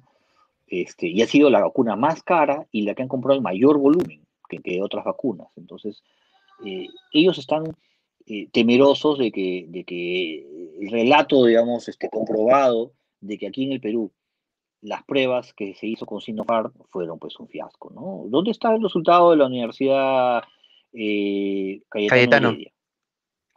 ¿Sí? ¿Dónde están los resultados de la Cayetano? ¿No? ¿Qué, ¿Todavía no termina de hacer? ¿Qué, ¿Qué, le falta evaluar? Cuando vimos el resultado preliminar, este informe preliminar, lo que encontraron fue que los niveles de, eh, de eficiencia ¿no? de, de, ambas cepas eran muy bajas. O sea, y aún así, y, les faltaba creo que un porcentaje para terminar al 100%, pero ya así hayan metido todo el porcentaje a favor, no iban a llegar al mínimo necesario, que es el 50% de efectividad que exige cualquier tipo de prueba para, poder, para clínicamente aceptar una vacuna. Entonces, eh, digamos, ya con lo que se había avanzado en ese informe preliminar no había opción de que pudieran superar ese resultado. Entonces, me parece que eso es lo que estamos viendo, una, una situación eh, delicada que obviamente quieren eh, salvar responsabilidad, pero tarde o temprano les va a alcanzar la justicia, ¿no? Y gracias a los Estados Unidos y a su pueblo tan generoso, que ellos ya terminaron de vacunar a todo el mundo, este, incluso los que no quieren vacunarse están regalando este, eh, bonos y haciendo hasta sorteos para incentivar a la gente que se vacune. Pero con el hecho de haber ya hecho una vacunación masiva, han permitido eh, y han facilitado que la línea de contagio se haya recortado. ¿no? Entonces, eso es lo que ha, hecho que Estados Unidos hoy día se haya reactivado y, y, cualquier persona que se acerca, viaja a Estados Unidos pueda este, vacunarse tranquilamente porque ya existe todas las facilidades del caso. ¿no? Entonces ahora nuestros países eh, deberían arrumbar eso. Y, y, no lo hemos hecho a tiempo, lamentablemente, porque este, el, lagarto se dedicó a hacer pues, sus, sus, sus, corruptelas, ¿no? Sí, y, y, para colmo ahora último, lo del tema de Cuba, este, que tratan de decir que es por culpa de la cuarentena, eh, tratan de limpiarse las manos y decir, pero Perú también ha fallado en el tema de la cuarentena, ¿no? Y supuestamente no somos comunistas y han tratado de cubrir, o sea, es el discurso que se está repitiendo ahora, ¿no? Que es como que eh, no importa el comunismo o que seamos capitalistas, al final la cuarentena nos ha fregado y punto. ¿no? O sea, han obviado completamente todo lo que ha hecho Vizcarra, todo lo que ha hecho Zamora, todo lo que ha hecho Ceballos. No, pero la diferencia es bien grande. Aquí en el Perú, eh, el Estado tuvo una respuesta muy mala, ¿ya? Que en gran medida pudo haber sido peor si es que la empresa privada, la iglesia católica o otros tipos de iglesias, ya, pero principalmente la iglesia católica, y la sociedad ya, no hubiera contribuido en con donaciones, con movilización, con este, ayudas de todo tipo para prestarle auxilio a millones de peruanos que necesitaban este, comer, que necesitaban medicinas, que necesitaban equipos, que necesitaban oxígeno, que necesitaban eh, camas UCI, respiradores artificiales. Este, ¿Te imaginas qué hubiera pasado si en el Perú no hubiera, no hubiera existido esa cadena de solidaridad de, las empresas privadas, de las más importantes hasta las más modestas? O sea, ¿tú viste alguna ONG de derechos humanos este, salir a decir este, vamos a donar este, un mes de nuestro sueldo para que compren oxígeno? Ninguna. No, ninguna. Ninguna. ellos no dejaron de comer, ellos no, eh, ellos no dejaron de cobrar. Entonces, esa ha sido la, situación. En Cuba no hay nada de eso, pues. En Cuba es el Estado todo, si no nada. No hay ninguna actividad privada que uno pueda este, acudir, digamos, si es que el Estado falla. No hay. Claro. Entonces, ese es el detalle, ¿no? Entonces, te imaginas que allá la situación pues, es muy grave, ¿no? Eso es lo que, está, lo, lo, lo, está pasando. Pero si aquí, que ha sido una de las peores gestiones, ¿te imaginas cómo hubiera pasado si la gente, los peruanos no hubieran demostrado la inmensa solidaridad de las que son capaces? O sea, ¿te imaginas que hubiera, que hubiera sido esta gestión? Hubiera sido peor. ¿ya? Y aún así, el gobierno de Vizcarra evitó o, o, trabó muchas de las iniciativas que tenía la gente para donar cosas. No, eso, es lo que te iba a decir. Efectivamente, y todavía lo, bloquearon escandalosamente, sin motivo alguno. Simplemente dijeron, no, esto no entra, y gente murió. ¿no? Eso es algo que mucha gente se olvida. Prácticamente hemos vivido un comunismo, un, un comunismo este, light, ¿no? O sea, como que un preámbulo de lo que podríamos vivir, o de lo que se vive en Cuba, ¿no? Nada, Jorge, quiero agradecerte, ya me excedí, me excedí con el tiempo que nos habíamos acordado, pero en verdad ha sido muy eh, gratificante tenerte. Eh, la verdad espero que puedas volver pronto y, que te haya gustado la entrevista. ¿Te haya gustado la entrevista? Mira, eh, Shirley me dijo que te mandó. ¿Te acuerdas de Shirley? Shirley este, Kluber. Claro, claro que sí.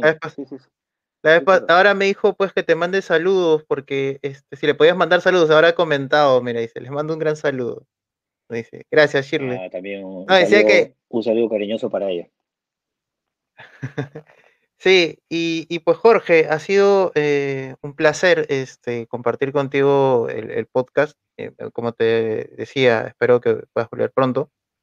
Y, nada, suerte eh, en, lo, en lo que estés trabajando, ¿no? Ahora que vienes a, hacer lo de, lo de, ¿cómo se llama? la columna en el pollo farsante y en lo que venga. Dinos dónde, te, dónde podemos encontrarte, en qué redes.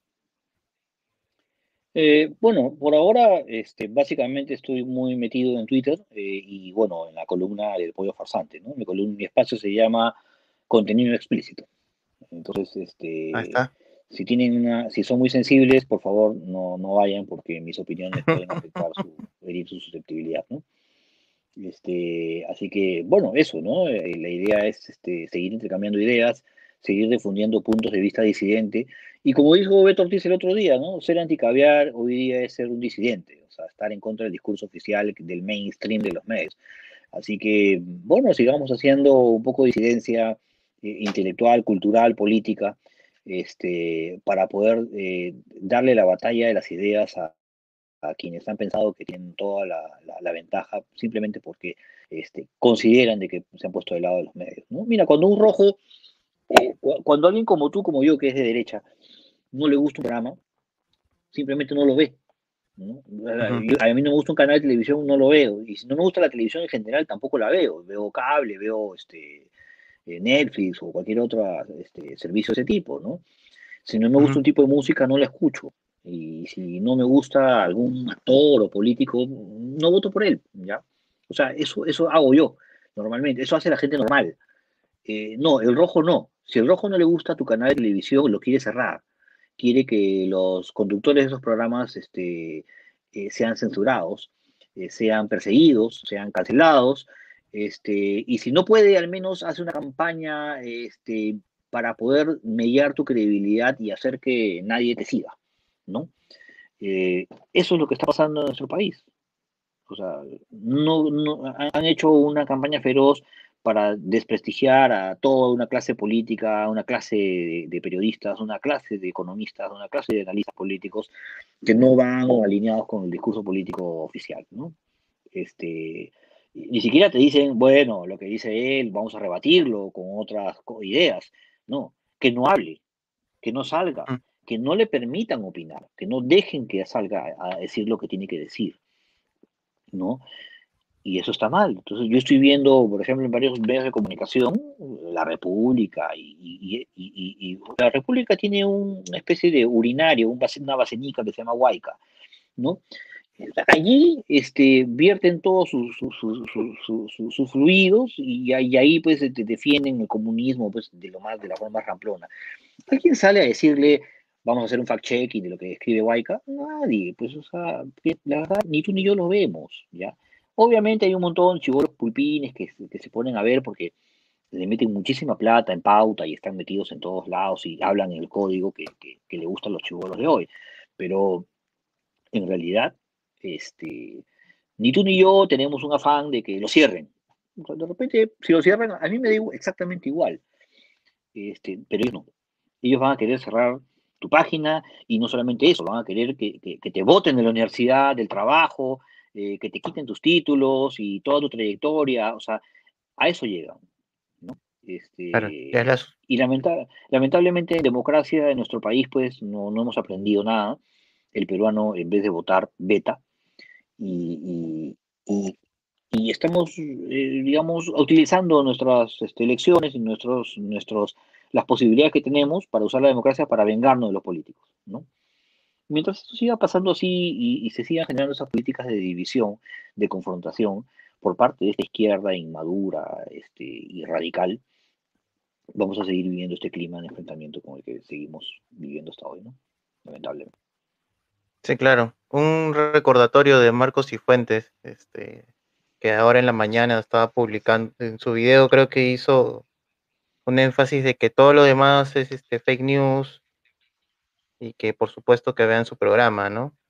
Pero, o sea, eh, comparto lo que dices, ¿no? Yo, por ejemplo, y algo que, compartí en Twitter es que yo no consumo su programa, lo he visto una vez y creo que me parece un pasquín, ya que el que quiera consumirlo, que quiere vivir desinformado, es su libertad, ¿no? Sí, y lo respeto, respeto la libertad de cada uno, pero puedo decir que él está desinformando y es eh, un pésimo periodista, si lo es.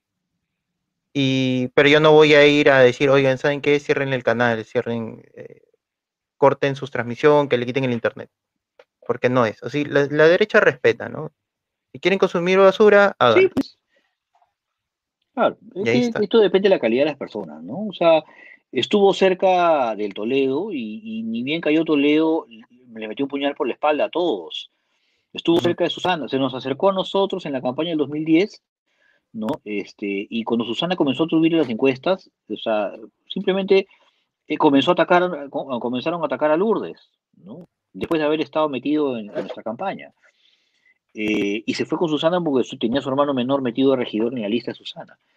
Eh, lo mismo ocurrió cuando ganó Alan García, este, se hizo, se acercó de Carla, andaba de patitas con algunos apristas y se, se metía ahí y apenas cayó el gobierno aprista, se volvió antiaprista, furibundo y atacaba permanentemente a Alan García y a todos los de su gobierno.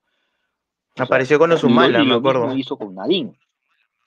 Exactamente, se plegó a los los Osumala lo tenían así como su mascotita, le decían, mira qué bonito, mira, tío, acá, qué gracioso. Este, y, y, él se plegó ahí, se hizo pasar como que también era de la manchita, todo, y qué hizo con toda la información y con todo lo que recabó, un libro contra ellos. Sí, lo recuerdo. Un libro contra Nadine. ¿Ya? Entonces, gente así, o sea, ya te das cuenta el nivel de, bueno, ya son las 10 de la noche, ¿no? Son cagones, O sea, esa gente, eh, el, cagón en ninguna parte es bienvenido. O sea, el, traidor, el desleal, ¿no? Como decía, eh, hay una frase antigua que no sé quién la dice, pero que es muy precisa. Eh, Roma paga a los traidores, pero los desprecia. O sea, ese tipo de gente que se acerca y se te dice que son tus amigos, que ellos te pueden ayudar porque tienen mucha influencia y a la hora de la hora tú confías en ellos, les das trabajo, les das este, consultoría, les pagas para que te hagan talleres de comunicación y, comen caliente gracias a ti, y a la primera que pueden, te clavan el puñal y se largan con el siguiente, ¿ya? Porque así son, no tienen bandera. Entonces, es bueno que la gente se, sepa reconocerlos y, sepa identificarlos para que no vuelva a caer en, esos falsos valores, ¿no? Claro. No, él tiene un historial muy grande. Eh, creo, eh, si mal no recuerdo, yo cuando estaba en la universidad, creo que él escribía para. O sea, me refiero cuando yo estaba en, la época universitaria, creo que todo el mundo compartía sus artículos en útero, creo, no sé en qué diario estaba. O sea, ese diario virtual que tenía. y luego. Sí, luego que lo, lo contrataron al comercio, creo, no sé qué dónde lo contrataron, y ahí como que este se limpió la cara, ¿no? Eh, trató de pasar piola. Y ahí, y ahí fue ascendiendo. Pero nada, Jorge, la verdad que ha sido un placer. Tampoco quiero quitarte más tiempo. Eh, estamos conversando, pues, a ver qué, qué, sale más adelante. Y espero que para la próxima haya noticias más, este, más positivas. ¿No? Pero nada, un abrazo. Yo creo que esta gente hay que, hay que seguirle peleando. Hay que seguirla. Dale. Ah, por cierto, para lo que necesites, ya sabes, acá, acá estamos. ¿Ya?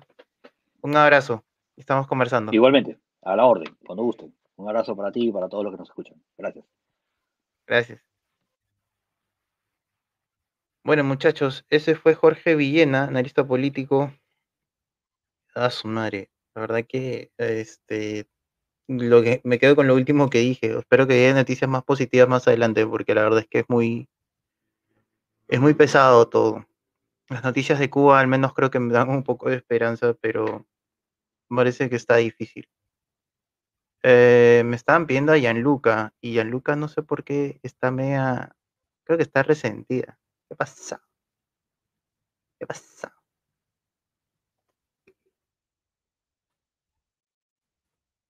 Este, por cierto, Shirley, ya, te mandó Jorge Viene tu saludo, ¿eh? por si acaso. Ah, ¿por qué no responde? ¿Por qué no responde?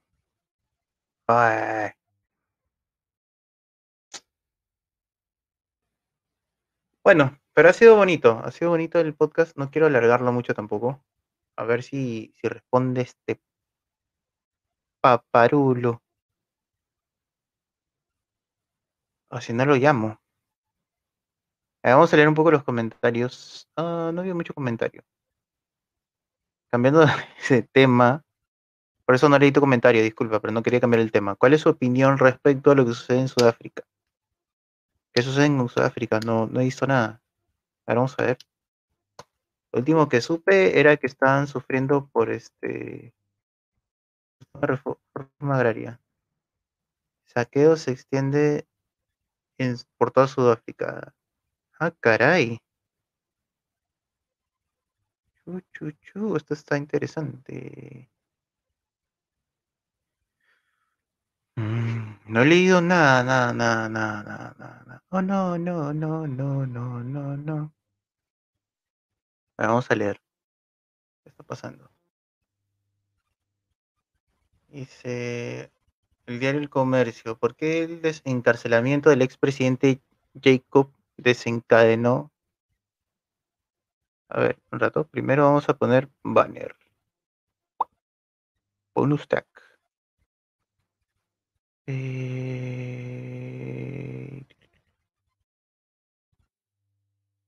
La verdad, me estresa que no se pueda conectar.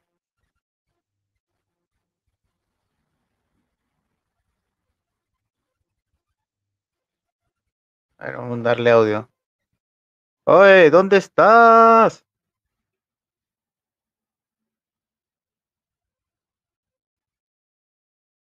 Mm, ¿Qué pasó? Ya no puedes conectarte.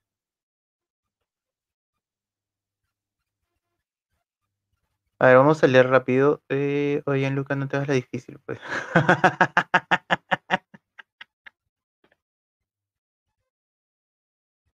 Pues está hablando acá en Twitter. Está acá hablando en Twitter. Dice, por favor, dijo algo, algo dijo claro. Por fin dijo algo claro Hernando, yo no voy a trabajar en un gobierno compartido.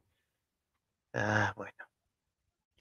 A ver, hagan campaña, pues si quieren a Gianluca, vayan y escríbanle, oye Gianluca, me has cagado la transmisión. Díganle. La verdad que no me gusta mucho cuando se extiende demasiado porque me duele mucho la espalda, tengo problemas de, lumbalgia. A ver, vamos a leer lo que está diciendo el comercio. Porque el encarcelamiento del expresidente Jacob Zuma, espero haber dicho bien su nombre, desencadenó los saqueos y el caos en Sudáfrica. Protestas, arrestos y muertos en defensa de... Ah, está ocupado. Será para otro momento.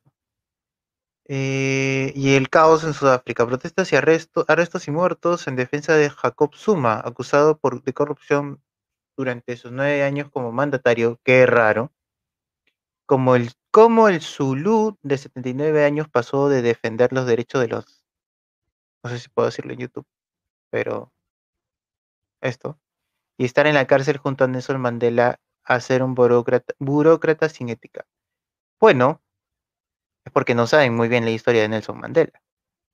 Lo que vive Sudáfrica no es usual. Los disturbios que ya suman varios muertos son un reclamo a la reclusión del expresidente Jacob Zuma, acusado de corrupción. La pregunta cae de madura. ¿En qué momento la ciudadanía defiende a un sindicado de corrupción? Pues resulta que Zuma no es un presidente cualquiera, por lo que los actos de corrupción que se le atañen y que habría llevado a cabo durante su gestión en el año 2009-2018 y son cuestionados por los ciudadanos. Y este es Jacob Zuma. En esta nota te explicamos la relevancia de Suma y la razón por la que tanto señalamiento es ignorado por cierta parte de los ciudadanos. Acusaciones y sentencias. A finales de la semana pasada, Jacob Zuma se entregó a la policía. Él había sido condenado eh, 15 meses, a 15 meses de cárcel por desafiar una instrucción a principios de febrero de este año y no le quedó otra opción que rendirse. ¿De qué se le acusaba? Según France 24, la investigación dirigida por el vicepresidente del Tribunal Supremo, Raymond Sondo, trata de comprobar los actos de corrupción de que Suma habría realizado cuando estuvo en el poder entre el 2009 y 2018. El medio escribe la investigación judicial.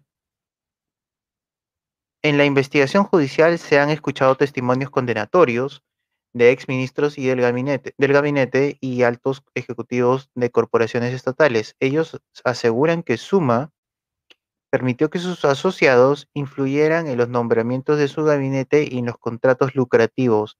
Oh, qué raro. Oye, esto parece, esto parece Vizcarra. Este es Vizcarra. Pero Suma parece estar blindado. Valdría recordar que en el 2005 lo acusaron de violación. Qué raro. Porque no me sorprende. De violación. Al año siguiente fue absuelto y cuatro años más tarde ganó las elecciones presidenciales. ¡Oh! En el 2018 y frente a la creciente evidencia de corrupción desenfrenada, fue obligado a renunciar por presión del Congreso Nacional Africano. El ungido. La caída en desgracia de Jacob Zuma es un hito en la historia contemporánea de Sudáfrica. Se trata del primer presidente en ser procesado por corrupción. Mmm, interesante y el contexto cobra nuevas dimensiones si se tiene en cuenta que Suma estuvo involucrado en la lucha de los por los derechos de los negros. Okay. Lo cuenta France 24. Es una de las principales figuras del movimiento de liberación convertido en partido gobernante el Congreso Nacional Africano, CNA. En la década del 90, Suma fue encarcelado por defender los derechos de los negros frente a la minoría blanca para que fueran considerados ciudadanos de pleno derecho. En ese sentido, habría que prestarle atención a una frase de la agencia AFP. Este, él, encarna lo mejor y lo peor de Sudáfrica, de preso político como por el apartheid a funcionario corrupto. Este, lo mejor y lo peor, ¿ok? Cuando la CNA estaba proscrito bajo el apartheid, era el temido jefe de inteligencia, duro contra, contra los traidores y los informantes del régimen. También pasó 10 años en la prisión de Robben Island al lado de Nelson Mandela. Ello habría que sumarle que su origen zulú y que mantiene algunas costumbres antiguas. Por ejemplo, tiene cuatro esposas y al menos 20 hijos, ¿ok?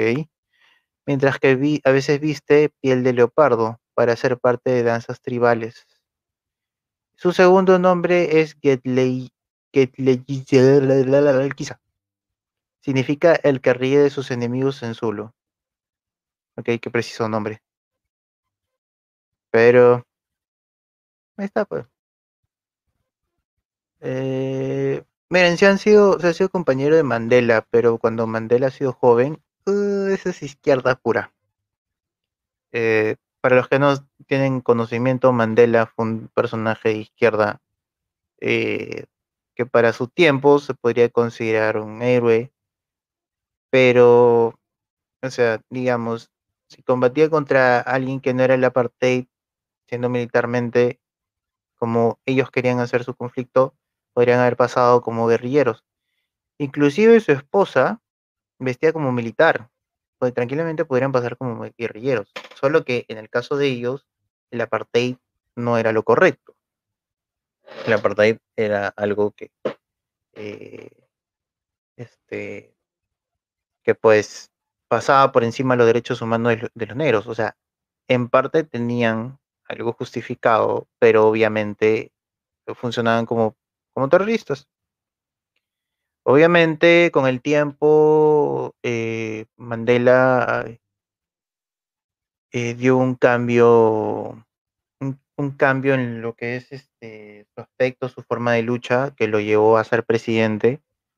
Ahora, no es que se volviera uno derecha capitalista o algo así, simplemente se moderó, como lo que pasa mucho en Sudamérica, que siempre buscan que se modere el zurdo. Y pues entró y gobernó. Ahora no fue el mejor de los gobiernos, pero sí fue muy, este, fue, fue muy comercial en el sentido de que fue muy conocido, la lucha de Mandela fue, fue muy conocida alrededor del mundo y demás, ¿no? Y pues tampoco digo que se basen en las películas con los personajes, porque normalmente usan, usan la película como, como base, cuando pues a Mandela lo ponen como un, sujeto muy soñador, muy este, muy, Martin Luther King, cuando no fue tanto así. Y pues tú lo puedes notar cuando ves los siguientes presidentes que le sucedieron a, Mandela, que tuvieron ideas más de izquierda que lo que que lo quieren vender con, que lo quisieron vender con Mandela. Este, y pues, ¿qué, puedo decir de esto? No me sorprende, inclusive no sé si él es el presidente, pero hasta hace poco hubo un caso de reformas agrarias en Sudáfrica, afirmando lo que, lo que les digo, ¿no? Inclusive eh, el tema este del racismo en Sudáfrica se invirtió. Lo digo porque tú puedes ir y hay este eh, hay lugares, hay guetos de blancos que son pobres y son maltratados. O sea, hay toda esa, eh, ¿cómo le dicen? Eh, acción positiva de que, por ejemplo, el Estado tiene que contratar solo negros, no blancos, ¿no? Entonces, obviamente, a poco a poco, eh, esas diferencias raciales simplemente lo que han hecho es invertirse, no es que hayan liberado a los dos y, haya una paz, sino que simplemente han liberado a, los, eh, el apartheid, pero igual esa diferencia se ha invertido. A ver, este artículo está interesante, la reforma agraria en Sudáfrica y el populismo racial. Es un poco largo. Ah, no, son un par. El reparto de la tierra en Sudáfrica es un asunto que toca directamente las heridas raciales de la principal potencia africana. Desde hace unos años, el debate en torno, a la reforma de la legislación para expropiación sin compensación se ha incrementado, pero esto es solo la punta del iceberg de unos problemas mucho más profundos y estructurales. Hace años que Sudáfrica vive inmersa en una política de confrontación por el pasado que no consigue dejar atrás. Desde el final del régimen del apartheid se ha luchado por alcanzar las, las cuotas de igualdad y el desarrollo que el país más potente de África debería tener. Entonces, como digo, es prácticamente lo mismo. La discriminación positiva, como dice Christopher, es exactamente lo mismo. O sea, todo lo que está viviendo Sudáfrica es eh, las diferencias raciales que, por ejemplo, se ven en Estados Unidos, que hay un eh, intento de, de, lo que le llaman affirmative action con, con, con los negros, y pues lo único que hace es generar más conflicto, no es que no es que de ahora ahora pues este eh, ahora todos bailan y cantan como todas las películas de Nelson Mandela, ¿no? O sea, no, no esto, esto no es Invictus, la vida real es mucho más complicada. Este, hola Christopher, ¿qué tal? Dice, ¿por qué no me notifica cuando, cuando haces en vivo? De repente porque eh, estás, no estás suscrito con la campanita con la, con la campanita prendida. Tienes que ahí configurar para que te, te avise. Estas, estas transmisiones las tengo programadas horas antes, ¿sabes? como 12 horas antes, y te debe salir una notificación cuando, cuando salga. Este, a ver. Voy a. ¿Estamos a cuántos suscriptores? Estamos a...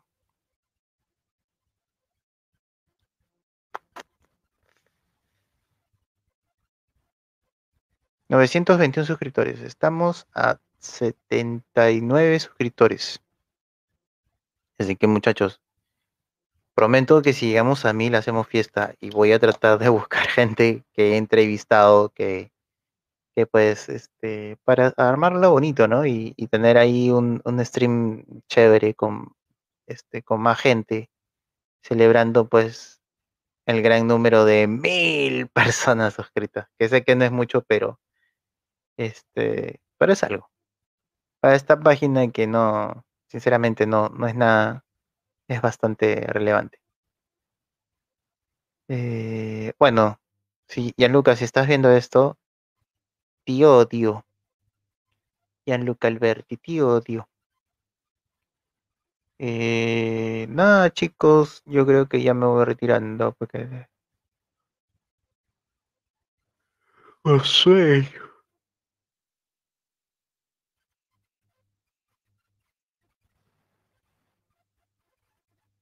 Tengo mucho sueño. ¿Algo que quieran agregar? Nada, chicos, les dejo la, les dejo la entrevista que ha estado muy buena. Eh, si, no han, si no la han visto, si recién están llegando, pueden eh, ver la, la transmisión. Y pues nada, chicos, estamos conversando. Y sí, yo también me jalo, mano, un saludo. Un saludo, Franco. O sea, yo me, yo me voy y tú te vas. No, tú llegas y yo me voy. Sí, pues la, la alargaría más, pero no ha venido Gianluca, Gianluca está ocupado, así que nada, son cosas que, que pasan. Y, y no, me, no quiero alargarlo porque normalmente cuando alguien ve el stream, después ya no quiere, o mejor dicho, ve el tiempo de duración, ya no, ya no quiere entrar. Eso sí, eh, me las pagarás, Gianluca. Mm, mañana mañana voy a estar con Capitán Perú en vivo. A ver, Christopher, activa pues las notificaciones, pues no causa. Mañana voy a estar con Capitán Perú, con Rafael. Y voy a ver qué puedo preguntarle, porque vaya, así que está un poquito difícil. Voy a ver la pregunta que hizo Luis Mauricio. Y el jueves voy a estar con Vania, con Vania Tais. Eh, Ahí sí los espero, los espero, pues ahí seguro van a ir con mancha y todos los pervertidos que siempre le paran mandando mensajes. Eh, Ustedes creen que nadie los ve, ¿no? O sea, escriben huevada y media en, en, en, mi canal, yo tengo videos de Vania y, escriben huevada y media, muchachos, ¿qué les pasa? Un poquito de dignidad. O sea, entiendo, entiendo de los zurdos que, que, les, les, friega la existencia de Vania, pero hay otras personas que siguen necesitan arreglar algunas cosas en casa, muchachos. Pero nada, ya estoy despidiéndome. Un abrazo a todos. Eh, espero verlos pronto. Bueno, mañana. Mañana los veré. Y un abrazo. Saludos.